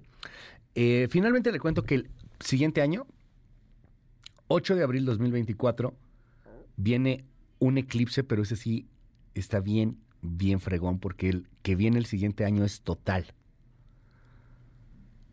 Ese, wow.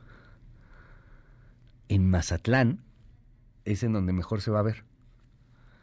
Y es un eclipse en donde ahí sí, entre las características de la rotación de la Tierra, de la Luna, del Sol, vamos a, a ver, o mejor dicho, no vamos a ver el Sol. Y en Mazatlán se va a oscurecer. es, es donde mejor se va a ver, o de los lugares más padres, este, nada, se hace de noche, ¿no? Pronto, ay, se hace de noche por algunos minutos. En fin. Bueno, pues ahí, ahí le dejo la información de los eclipses. Este, le recuerdo, el día de mañana, eclipse anular, eclipse parcial de sol. El mejor lugar o de los mejores lugares para verlo será en la Riviera Maya. Aquí en la Ciudad de México están haciendo muchos eventos. En la UNAM, a partir de las nueve y media de la mañana, en las islas hay un picnic que le pusieron el picnic cósmico. Luego se hace más cósmico cuando uno se pone a fumar ahí el pasto. Pero bueno, este, el, eh, saludos a la UNAM y a todos los amigos en las islas, cómo no. Yo estaba en la Facultad de Derecho ahí, entonces, este, sí, grandes recuerdos de las islas, cómo no, a los amigos de Filosofía y Letras que siempre andan ahí en las islas, por supuesto, les mandamos un abrazo. Bueno, la UNAM a las nueve y media empieza su picnic cósmico y, y, va a haber pues, eventos en distintas partes. La Ciudad de México se va a ver, insisto, pero no se va a ver tanto. Y aquí en la Ciudad de México, 11 con 9 minutos es cuando más parecerá como que se atardece. Este, y ya veremos qué tan nublado o no nublado está, pero ahí le dejo el cuadrito en nuestras redes sociales. Las 9 con 25 minutos. Me voy a una pausa, regreso para platicarle eh, de, muchos, de muchos temas. Le tengo una pieza de nuestra jefa de información, Diana Alcaraz, sobre algo que nos han estado preguntando mucho en las redes sociales. ¿Qué onda con ese escudo antimisiles que tiene Israel? Es el escudo antimisiles más cañón que hay en el planeta. Le avientas algo, inmediatamente, ¡pum!, logran derribarlo, interceptarlo. Bueno, ahorita le platicamos de ese tema. Y está la doctora Laura Coronado para hablarnos de los riesgos de algunas aplicaciones que están borrando, perdón, que están, ojalá solo fuera borrando, no, están robándose tus datos bancarios. Platicamos de eso. Y también hoy es viernes con Javier Ibarreche, 9 con 25, seguimos. MBS Noticias, Cultura y Espectáculos. La Filo es la feria más bonita que hay en México.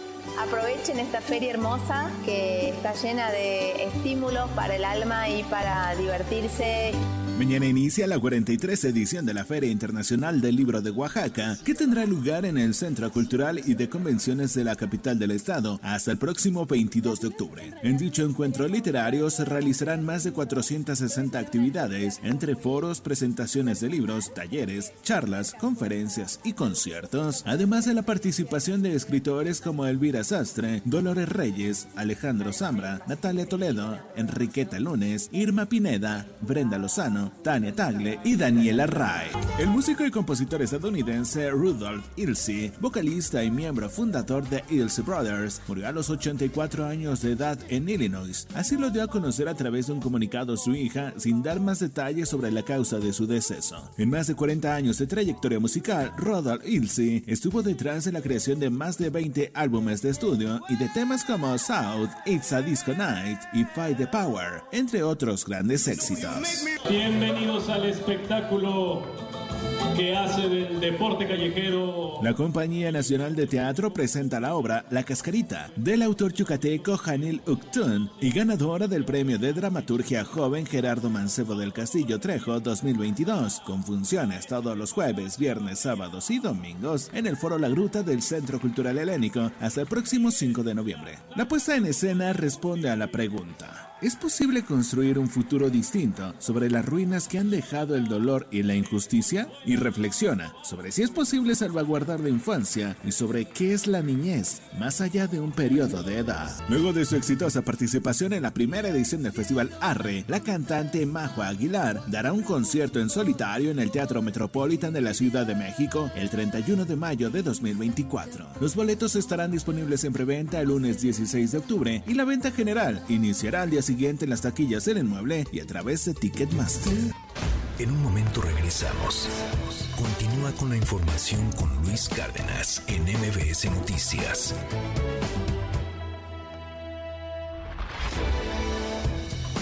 Ya estamos de regreso. MBS Noticias con Luis Cárdenas. Continuamos. Central de Inteligencia Política presenta. Las tres columnas más destacadas del día.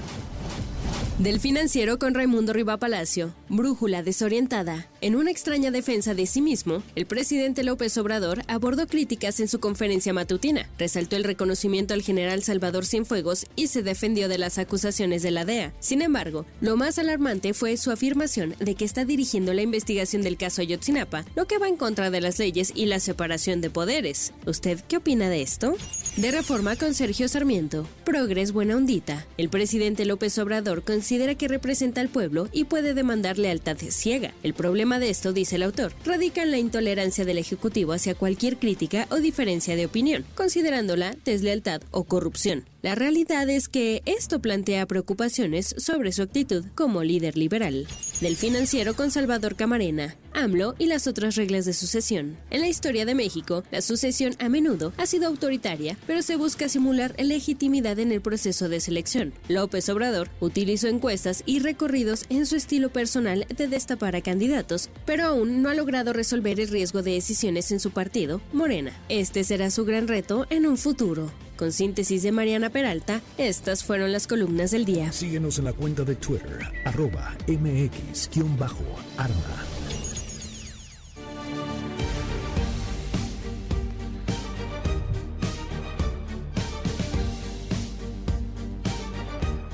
A ver, hay varios temas por actualizar en torno a este conflicto internacional, el conflicto de la guerra entre Palestina, bueno, no Palestina, perdón, entre Hamas e Israel, y también las manifestaciones de las autoridades palestinas, no defendiendo a Hamas, pero sí señalando abusos que ha tenido Israel.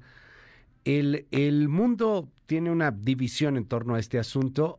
Francia, como todos los países occidentales, apoya al 100% a Israel, pero no así todos los ciudadanos franceses. Ayer hubo una manifestación pro-Palestina que se concentró en París. Escuche.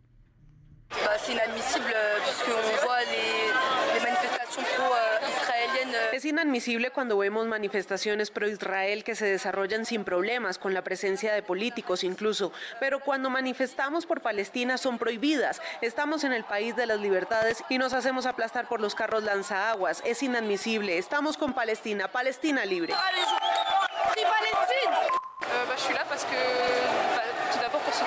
Estoy aquí para apoyar a Palestina porque hace tiempo son perseguidos por Israel y hay que reaccionar pese a que no podamos aportar nada. Es importante estar presentes porque los tenemos en nuestros corazones. Son nuestros hermanos antes de todo y espero que sean libres.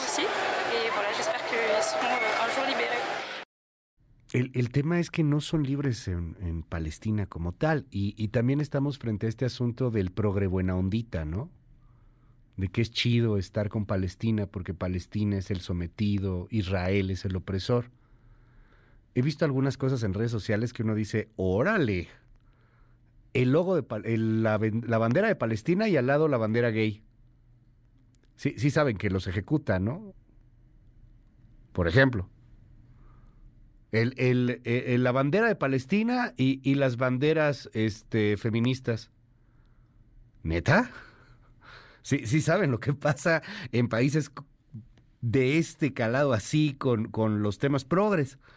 Entonces, bueno, el mundo está muy mal en este sentido, está muy raro, está muy, muy, muy, muy perdido, creo que en la brújula de la narrativa. Este, pero pues es lo que hay, es lo que está pasando. O sea, ayer miles de personas a favor de Palestina, sí, porque sí, liberan Palestina, sí. insisto, está el, diálogo, este, el mensaje de Israel opresor, Palestina sometido, y, y entonces hay cosas en donde pues, pues choca este asunto cultural, este asunto de, de, la moda progre, del, de la moda del, del rebelde con, con, realidades. Lo que se vive en, en muchos países de corte teológico, totalitario del mundo árabe, pues es lo más lejos de lo progre que uno podría pensar, pero está bien. Ok, eh, más actualizaciones sobre este conflicto. Ahí en Francia, donde ayer estaban protestando y, pidiendo la Palestina libre, acaba de pasar una tragedia. Un profesor acaba de ser asesinado junto con otros dos que resultaron heridos en el Instituto Arras en el norte de Francia. A las 11 de la mañana, tiempo eh, en Francia, un hombre entró en el Instituto Gambetta Carnot armado con un cuchillo y luego de proferir gritos islamistas como Alá Hu Akbar, Alá es grande, mató a un profesor de literatura e hirió a dos personas más. Eh, bueno, pues hay información en torno a este asunto. De hecho, eh, Emmanuel Macron ha dado ya algunas, algunas declaraciones en torno al tema y el presidente francés atribuye el asesinato de este profesor a la barbarie islamista. El presidente francés recuerda además que está a punto de cumplirse el tercer aniversario del asesinato islamista de otro profesor. Esto se está moviendo en Francia. Y por si fuera poco, hace unos minutitos también empezó a moverse con fuerza en las redes sociales información en torno a Naim Kassem. ¿Y ese quién es? Naim Kassem es uno de los hombres fuertes del grupo Hezbollah, que es como el grupo Hamas. Bueno, pues acaba de declarar en una manifestación por Palestina, también en, en Líbano, que están en Hezbollah completamente preparados y que cuando llegue el momento de actuar y de unirse a Hamas, lo van a hacer. Por si, por si algo faltara para complicar la situación, que el día de mañana cumplirá ya siete días en un convulso Medio Oriente. Esta es una pieza de nuestra compañera, nuestra jefa de información, Diana Alcaraz el escudo antimisiles más poderoso del mundo.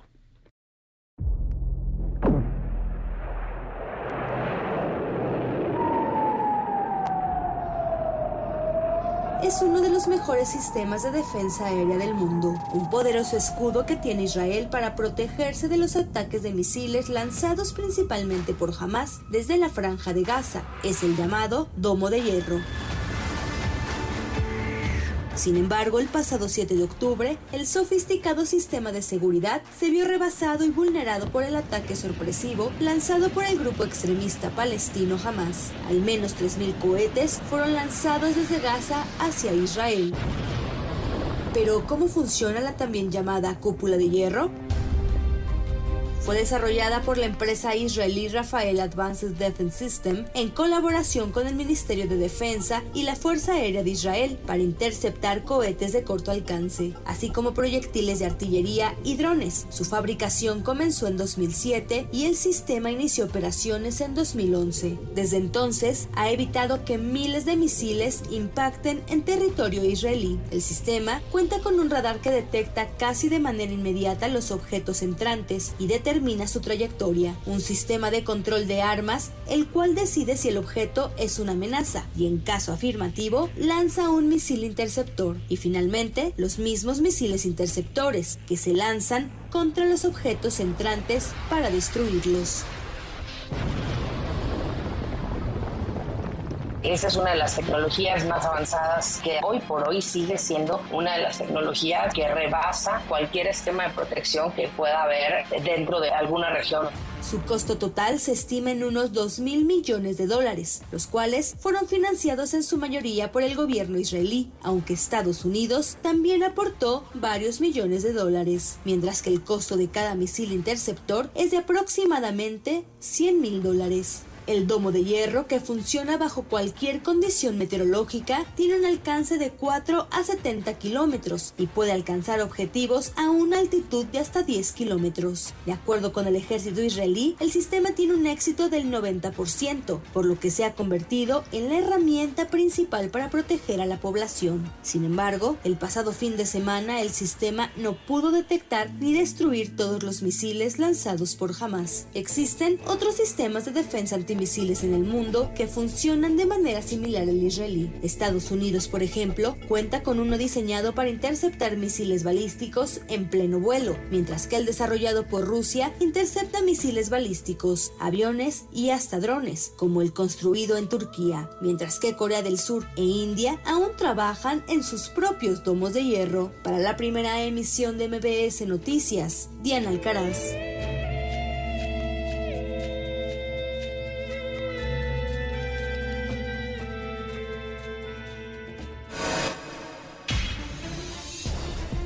Del mundo. New York Times, Estados Unidos. Empeora la crisis humanitaria en Gaza mientras que Israel prepara una posible invasión. Washington Post, Estados Unidos. Israel insta a evacuar a 1.1 millones de personas en el norte de Gaza. El país, España. Israel golpea a la élite de Hamas y agrava el bloqueo en Gaza. Le Monde, Francia. Francia se abstendrá en votación crucial sobre la extinción de la autorización del glifosato en la Unión Europea. The Guardian, Reino Unido. Estados Unidos entrega armas a Israel mientras que la ONU emite una advertencia sobre Gaza. Der Spiegel, Alemania. Crisis económica. El jefe del Partido Socialdemócrata de Renania del Norte espera un acuerdo rápido sobre los precios de la electricidad industrial.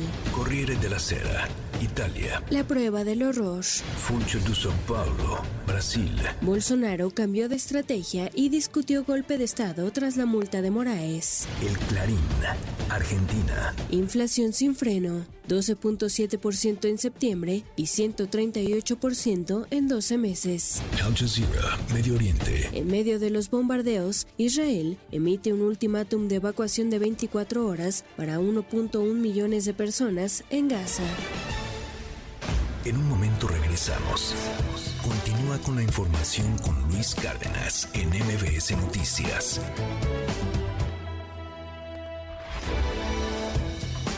Ya estamos de regreso. MBS Noticias con Luis Cárdenas. Continuamos. Series con Javier Ibarreche. ¿Qué tal Luis? Muy buen día. Pues estamos en pleno octubre y mi director favorito de cosas de terror acaba de estrenar una nueva serie inspirada además en cuentos de Edgar Allan Poe. El creador de La Maldición de Hill House, de Misa de Medianoche, de La Maldición de Bly Manor, el mismísimo Mike Flanagan acaba de estrenar La Caída de la Casa Usher. Una serie que si bien parte del título de un cuento de Edgar Allan Poe, en realidad es adaptación de varios. Y adaptación también de una historia más cercana a nuestra realidad contemporánea, que creo yo da bastante más miedo que cualquier cosa que escribió Poe. Hoy les quiero hablar entonces de la caída de la casa Usher. En esta historia conocemos a la familia Usher, liderada por los hermanos Roderick y Madeline. Roderick y Madeline, cuando eran jóvenes, eran los hijos ilegítimos del presidente de una enorme farmacéutica. Eventualmente, el tipo murió, Roderick y Madeline lograron conseguir un trabajo pequeño en esta empresa, treparon la escalera corporativa y años más tarde, no sabemos exactamente cómo, lograron volverse los jefes absolutos de esta farmacéutica. Roderick tuvo además durante estos años seis hijos con cinco mujeres diferentes, pero para no repetir el patrón de conducta de su padre, que siempre lo negó como si, como si no fuera su hijo, Roderick decidió que sus hijos, no importa si eran de madres diferentes, iban a ser sus hijos y tenían el mismo acceso a la fortuna familiar que cualquier otro miembro de la familia. Pero el problema es que esta fortuna que hicieron, como una empresa farmacéutica, la hicieron a través de la venta de opioides. Ahí es donde digo que parte de una historia de terror más cercana a nuestra realidad. Fabricaron un poderoso opioide que empezaron a vender como si fueran tic-tacs. Fueron responsables de una epidemia de adicciones y muertes como nunca se había visto en la historia y sin embargo la ley nunca los pudo tocar por lo que los protegía su fiel abogado. Entonces vemos esta familia que parece ser completamente intocable, a Roderick, a A los hijos de Roderick viviendo en absoluto privilegio y fortuna, pero al arranque de la serie, Roderick cita a un detective en una propiedad abandonada. Le cuenta a este detective que sus seis hijos murieron en un lapso de una semana y que él es de algún modo responsable de cada una de esas muertes. Lo que vemos en esta serie es en cada capítulo Roderick le cuenta al detective cuáles fueron las circunstancias en las que murió cada uno de sus hijos. Y él, ahora que perdió por completo a su familia, está un poco entregándose al vacío, contándole todo a este detective, lanzando su confesión y esta extraña maldición, por así decirlo, que llevó a los Usher a la cima y que eventualmente provocó su caída, quizá algo tiene que ver con un elemento sobrenatural. Resumí la premisa de la serie sin meter mayor spoiler porque vale mucho la pena ver la dinámica de cómo cada hijo va muriendo en cada episodio y enterarnos a través de cada una de esas muertes qué fue lo que pasó para que Roderick y Madeline pasaran de ser nada a ser los jefes de esta enorme empresa. Ahí es digamos que esta serie es una adaptación de, del caso de la familia Sackler, como ya vimos en series como Painkiller o como Dopsic, series que exploran justamente la historia de los Sackler, que son esta familia que fabricó el Oxycontin, un opioide muy poderoso que fue responsable de potenciar la epidemia de opioides en Estados Unidos. Los Usher básicamente son eso. Pero lo que hace Mike Flanagan brillantemente es que agarra esta premisa de dueños de una farmacéutica, un corporativo inmenso y multimillonarios, y lo convierte en una auténtica historia de terror, no solamente por los elementos eh, sobrenaturales, sino también por meterle como, este, como estos símbolos que tienen que ver con la culpa, con el duelo, con las penas que uno va cargando, con los pactos con el diablo, con las maldiciones. Es una cosa de verdad bellísima porque funciona como serie, no como película, donde cada capítulo cuenta su propia historia alrededor de uno de los hijos, pero en general el mensaje le apuesta a una suerte suerte de metáfora que no quiero arruinar porque tiene que ver con el final de la serie, pero que es muy característica del trabajo de Flanagan. Siempre lo paranormal tiene que ver con otra cosa.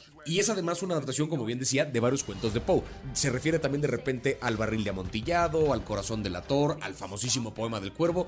Yo lo único que sé es que para esta serie, si son fans del trabajo de Mike Flanagan, y creo que cualquiera lo sería después de haber visto cosas como Misa de Medianoche o como La Maldición de Hill House, y si les gusta la literatura de Edgar Allan Poe, creo que esta serie tiene un montón que ofrecerles. Gran momento para verla, además estamos en plena época de terror. No es una serie que vaya a provocarles pesadillas, pero sí que los invita a una profunda reflexión. Buen terror, buen drama, buenas referencias a la literatura. Mike Flanagan me parece un genio. Creo que esta serie que está completa en Netflix vale 100% la pena. Y bueno, eso fue todo por mi parte. Nos oímos la siguiente semana. Me encuentran en todas las redes como arroba Ibarreche Javier. Y les recuerdo que ahí está mi especial de comedia, que nada tiene que ver con terror, en mi canal de YouTube. Nos escuchamos la próxima semana. Hoy es viernes, viernes de Cultura Digital con la doctora Laura Coronado. ¿Cómo estás, Laura? Qué gusto verte. Feliz con una nota que es de alerta, no de alarma, Sí. pero sí hay que preocuparnos y ocuparnos acerca de lo que está pasando actualmente. Es un virus troyano, se llama. Sanubis. Se llama troyano porque parece bueno, como el caballo de Troya. Y lo que hace es que te dice a través de un SMS o a través de un correo electrónico que eh, bajes la actualización de tu banco. Entonces parece que es algo bueno. Ok. Y entonces tú le das clic, bajas una aplicación y con eso le das las llaves a un hacker para que tenga acceso a tu celular, a tus contraseñas. Y a partir de ahí sí te desfalcan y sí transfieren dinero que sí es tuyo a otras cuentas. O sea, te llega un SMS y te dice, actualiza tu banco patito, ¿no? El banco Exacto, que tengas, actualízalo. Este, cosa que sería muy normal, pues yo sí caería. Exacto, O porque sea, además parece que es bueno si es tu banco Ajá, y te está diciendo baja tu app y entonces al bajarla tú y al meterte tú a la app Ajá. con tu reconocimiento facial o con tus contraseñas, ellos lo están viendo, se le llama mano fantasma. Ok. El banco en principio lo que te dice es, pues yo no tengo nada que ver porque no están atacando mi sistema, están atacando tu celular. Es un Pegasus a nivel financiero. O sea, es algo muy fuerte y es muy fácil de caer. Pero yo creo que la reflexión aquí, Luis, es la corresponsabilidad que tenemos todos. Cuando vamos a aprender a manejar, te Sí, tomas claro. una semana, dos, tres, un mes, y hay veces que todos seguimos aprendiendo a manejar, incluyéndome, porque me De- cuesta trabajo Yo estacionarme. nunca aprendí. Creo que todavía Sigo no sin termino. aprender, sí. Pero te tomaste el tiempo y sabes que es una responsabilidad. Y nosotros les damos a los adultos mayores, nosotros mismos, como tú decías, podemos caer porque ni siquiera tenemos esta alfabetización digital. Hace años hablábamos de brecha, ¿no? Oye, no todo el Sí, mundo sí, tiene sí. acceso a Internet. Ahora casi todos, sobre todo en lugares que son eh, ciudades, tenemos acceso a la cobertura de Internet y tenemos dispositivos móviles. Las aplicaciones de los bancos son forzadas, no sé si me explico. O sea, el banco te hace emigrar a lo digital, pero no te pregunta. Y no se pregunta, oye, esta persona solamente puede resolver este problema del banco por teléfono y si es un adulto mayor que tiene discapacidad auditiva. No se pone a ver si a lo mejor no escuchas o lees bien. Claro. No se pone a ver qué tan tecnológico estás o no. Y nosotros nos desesperamos como hijos, como primos, como sobrinos, como gente que está alrededor de adultos y les decimos, ¿cómo no le vas a entender? Pero si nada más es igual al otro celular que tenías, pícale.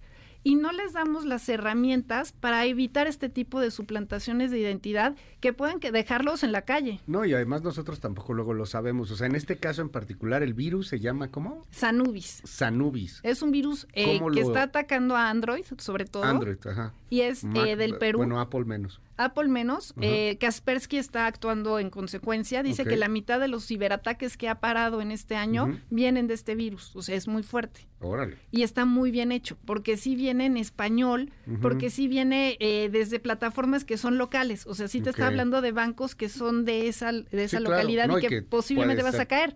Tú no piensas que sea un fraude porque no te dicen números de cuenta ni nada. ¿Y si le diste clic y ya tronaste? Sí, porque le descargaste y en ese momento abriste tu celular. A ver, Le ya, das las llaves al ladrón para que entre a tu casa pensando que te trajo un regalo. ¿qué hacer? O sea, alguien que a lo mejor... ¿Qué hacer? está así, ah, no manches, ayer le di clic. ¿Qué hacer? Bueno, en México todavía no es tan popular, pero Ajá. bueno, ¿qué tenemos que hacer? Uno, eh, ir solamente a las eh, tiendas oficiales, o sea, nunca descargar sí. si viene de un mensaje o de un correo, Ya. nunca descargar. Ver las páginas oficiales de los bancos, ir a las sucursales, ni modo, somos usuarios. La alfabetización no es un lujo, no es una obligación, es un derecho que nosotros tenemos. Y si, o sea, si lo descargas, ¿qué, os, tienes que avisarle al banco, supongo, Tienes ¿no? que O avisarle sea, al banco y cancelar las cuentas. tus- ajá, cambiar tus contraseñas. Cambiar contraseñas y cambiar todo lo que tengas ahí. solo por mensaje, bueno, puede ser por, por WhatsApp, por ejemplo. Que puede ser por, WhatsApp, puede ser por SMS, puede ser por correo electrónico. Ok, o sea, te llega un mensaje pidiéndote que actualices de Santander, Bancomer, City, que sea, del que sea. el que sea. Y en Perú fue también este a través de páginas oficiales. Ok, entonces si te llega un mensaje para actualizar lo que sea, no lo actualices. No, no actualices. El mensaje, a través de mensajes no actualices nada. Exacto. No le des clic a cosas que vengan en correos electrónicos y tal. ¿Qué es lo que sí debes de actualizar o en dónde sí debes de actualizar? Tu antivirus, si es que tienes en alguna de tus eh, dispositivos. ¿Qué es lo que sí tienes que actualizar desde tiendas oficiales? O sea, desde la app, no desde el link. No sé si estoy siendo clara. y por otro lado, pues ir a la página de internet del banco, hablar al banco y decir, oye, me está pidiendo una actualización, ¿la hago o no la hago? Esto que dices de, que te pueden robar inclusive los Face ID y todo este asunto es bien interesante porque si tienen acceso a datos como un Face ID, pues está cañón, ya tienen acceso a un buen de cosas. Exacto. Se supone que no lo pueden copiar tanto, ¿o sí? El Face ID. No es que lo copies, sino que tú de vía remota lo puedes utilizar. Por eso le llaman que es una mano fantasma. O sea, lo que tú ves en tu pantalla, ellos lo están viendo en una tablet. Ok. Y a partir de ahí ellos utilizan ese eh, dispositivo que está abierto para hacer las transferencias y a partir de ahí robarte. O sea, en el momento en que tú entraste, ellos entraron. Exacto. Y ahí, órale. Así. de fácil y de fuerte. Todavía no sabemos cuántas personas han sido afectadas en México. En Perú fue un desastre. En Perú ha sido un desastre, todavía no se llega a cuantificar, seguramente tendremos el dato pronto, pero es esta alerta para que tengamos más conciencia. Les damos, les digo, los dispositivos a los adultos, nosotros mismos los usamos y no nos damos cuenta del peso que tienen, de la importancia que tienen nuestras vidas y que puede ser el patrimonio o la seguridad. Y cada vez los hackers, no es que crezcan, es que cada vez nosotros somos más negligentes tenemos menos cuidado de estas cosas. Y aquí al final, ni el banco se va a hacer responsable, aunque también tiene una responsabilidad, ni el gobierno se va a hacer responsable, porque al final la víctima vuelve a ser revictimizada. ¿Para qué abriste el celular? ¿Para qué abriste sí, para qué abriste el mensaje, ¿no? Está cañón. Hay que, hay que hacer más temas en torno a seguridad financiera de, de lo de digital, este, porque hay mucha gente que nos ha preguntado de pronto si conviene, por ejemplo, tener un celular aparte solo para cuentas de banco. Que ese no lo traigas, que ese no lo muevas, como, es tan, si lo guardaras. Tan fácil o no, como qué tanto lo utilizas y quién tiene acceso a tu celular. O sea, muchas veces a mí me pasa con mis colegas mamás que le dan el celular a su hijo para que vea YouTube o para lo que sea o para que utilicen para la escuela y le estás dando tus contraseñas a un niño. Y ese niño se lo puede decir al vecino, se lo puede decir a la nana, se lo puede decir a la maestra, se lo puede decir a muchas personas. ¿A quién les estamos dando nuestras contraseñas y para qué se las estamos dando? Y por otro lado, ¿qué tipo de operaciones hacemos desde la banca en línea y cuáles no? Eh, hay personas que dicen, no tengo todo mi dinero en una sola cuenta, yo quisiera tener dinero en alguna, pero para aquellas personas que tienen esas preocupaciones o que tienen una cuenta de ahorros, pues sí tratar de tener el mayor número de candados posible. Y eso es a través de cultura digital. Entonces sí, invitarlos obviamente a que eh, tengamos esta tranquilidad de que no va a pasar nada malo, que tampoco se trata de que no tengas esta digitalización, pero que sí tengas cuidado de quién recibes mensajes y que no nos vayamos por la intuición, por la carrera, porque todos podemos caer en este tipo de supuestos. Doctora Laura Coronado, ¿te seguimos dónde? Mil gracias, en arroba soy Lau Coronado, ahorita les paso toda la información. Muchísimas gracias, es la doctora Laura Coronado, ya sabe si le llega un mensaje diciendo que actualice su cuenta de banco o eh, su aplicación de banco, no lo abra, no habrá ningún mensaje. Cuídense mucho, nos escuchamos mañana tempranito en punto de las seis. Se queda con Gaby Vargas y ya están aquí. Ingrid y Tamara, no me vean así. Nos escuchamos el lunes tempranito después de las seis, perdón. Bonito fin de semana, adiós. Esto fue MBS Noticias con Luis Cárdenas.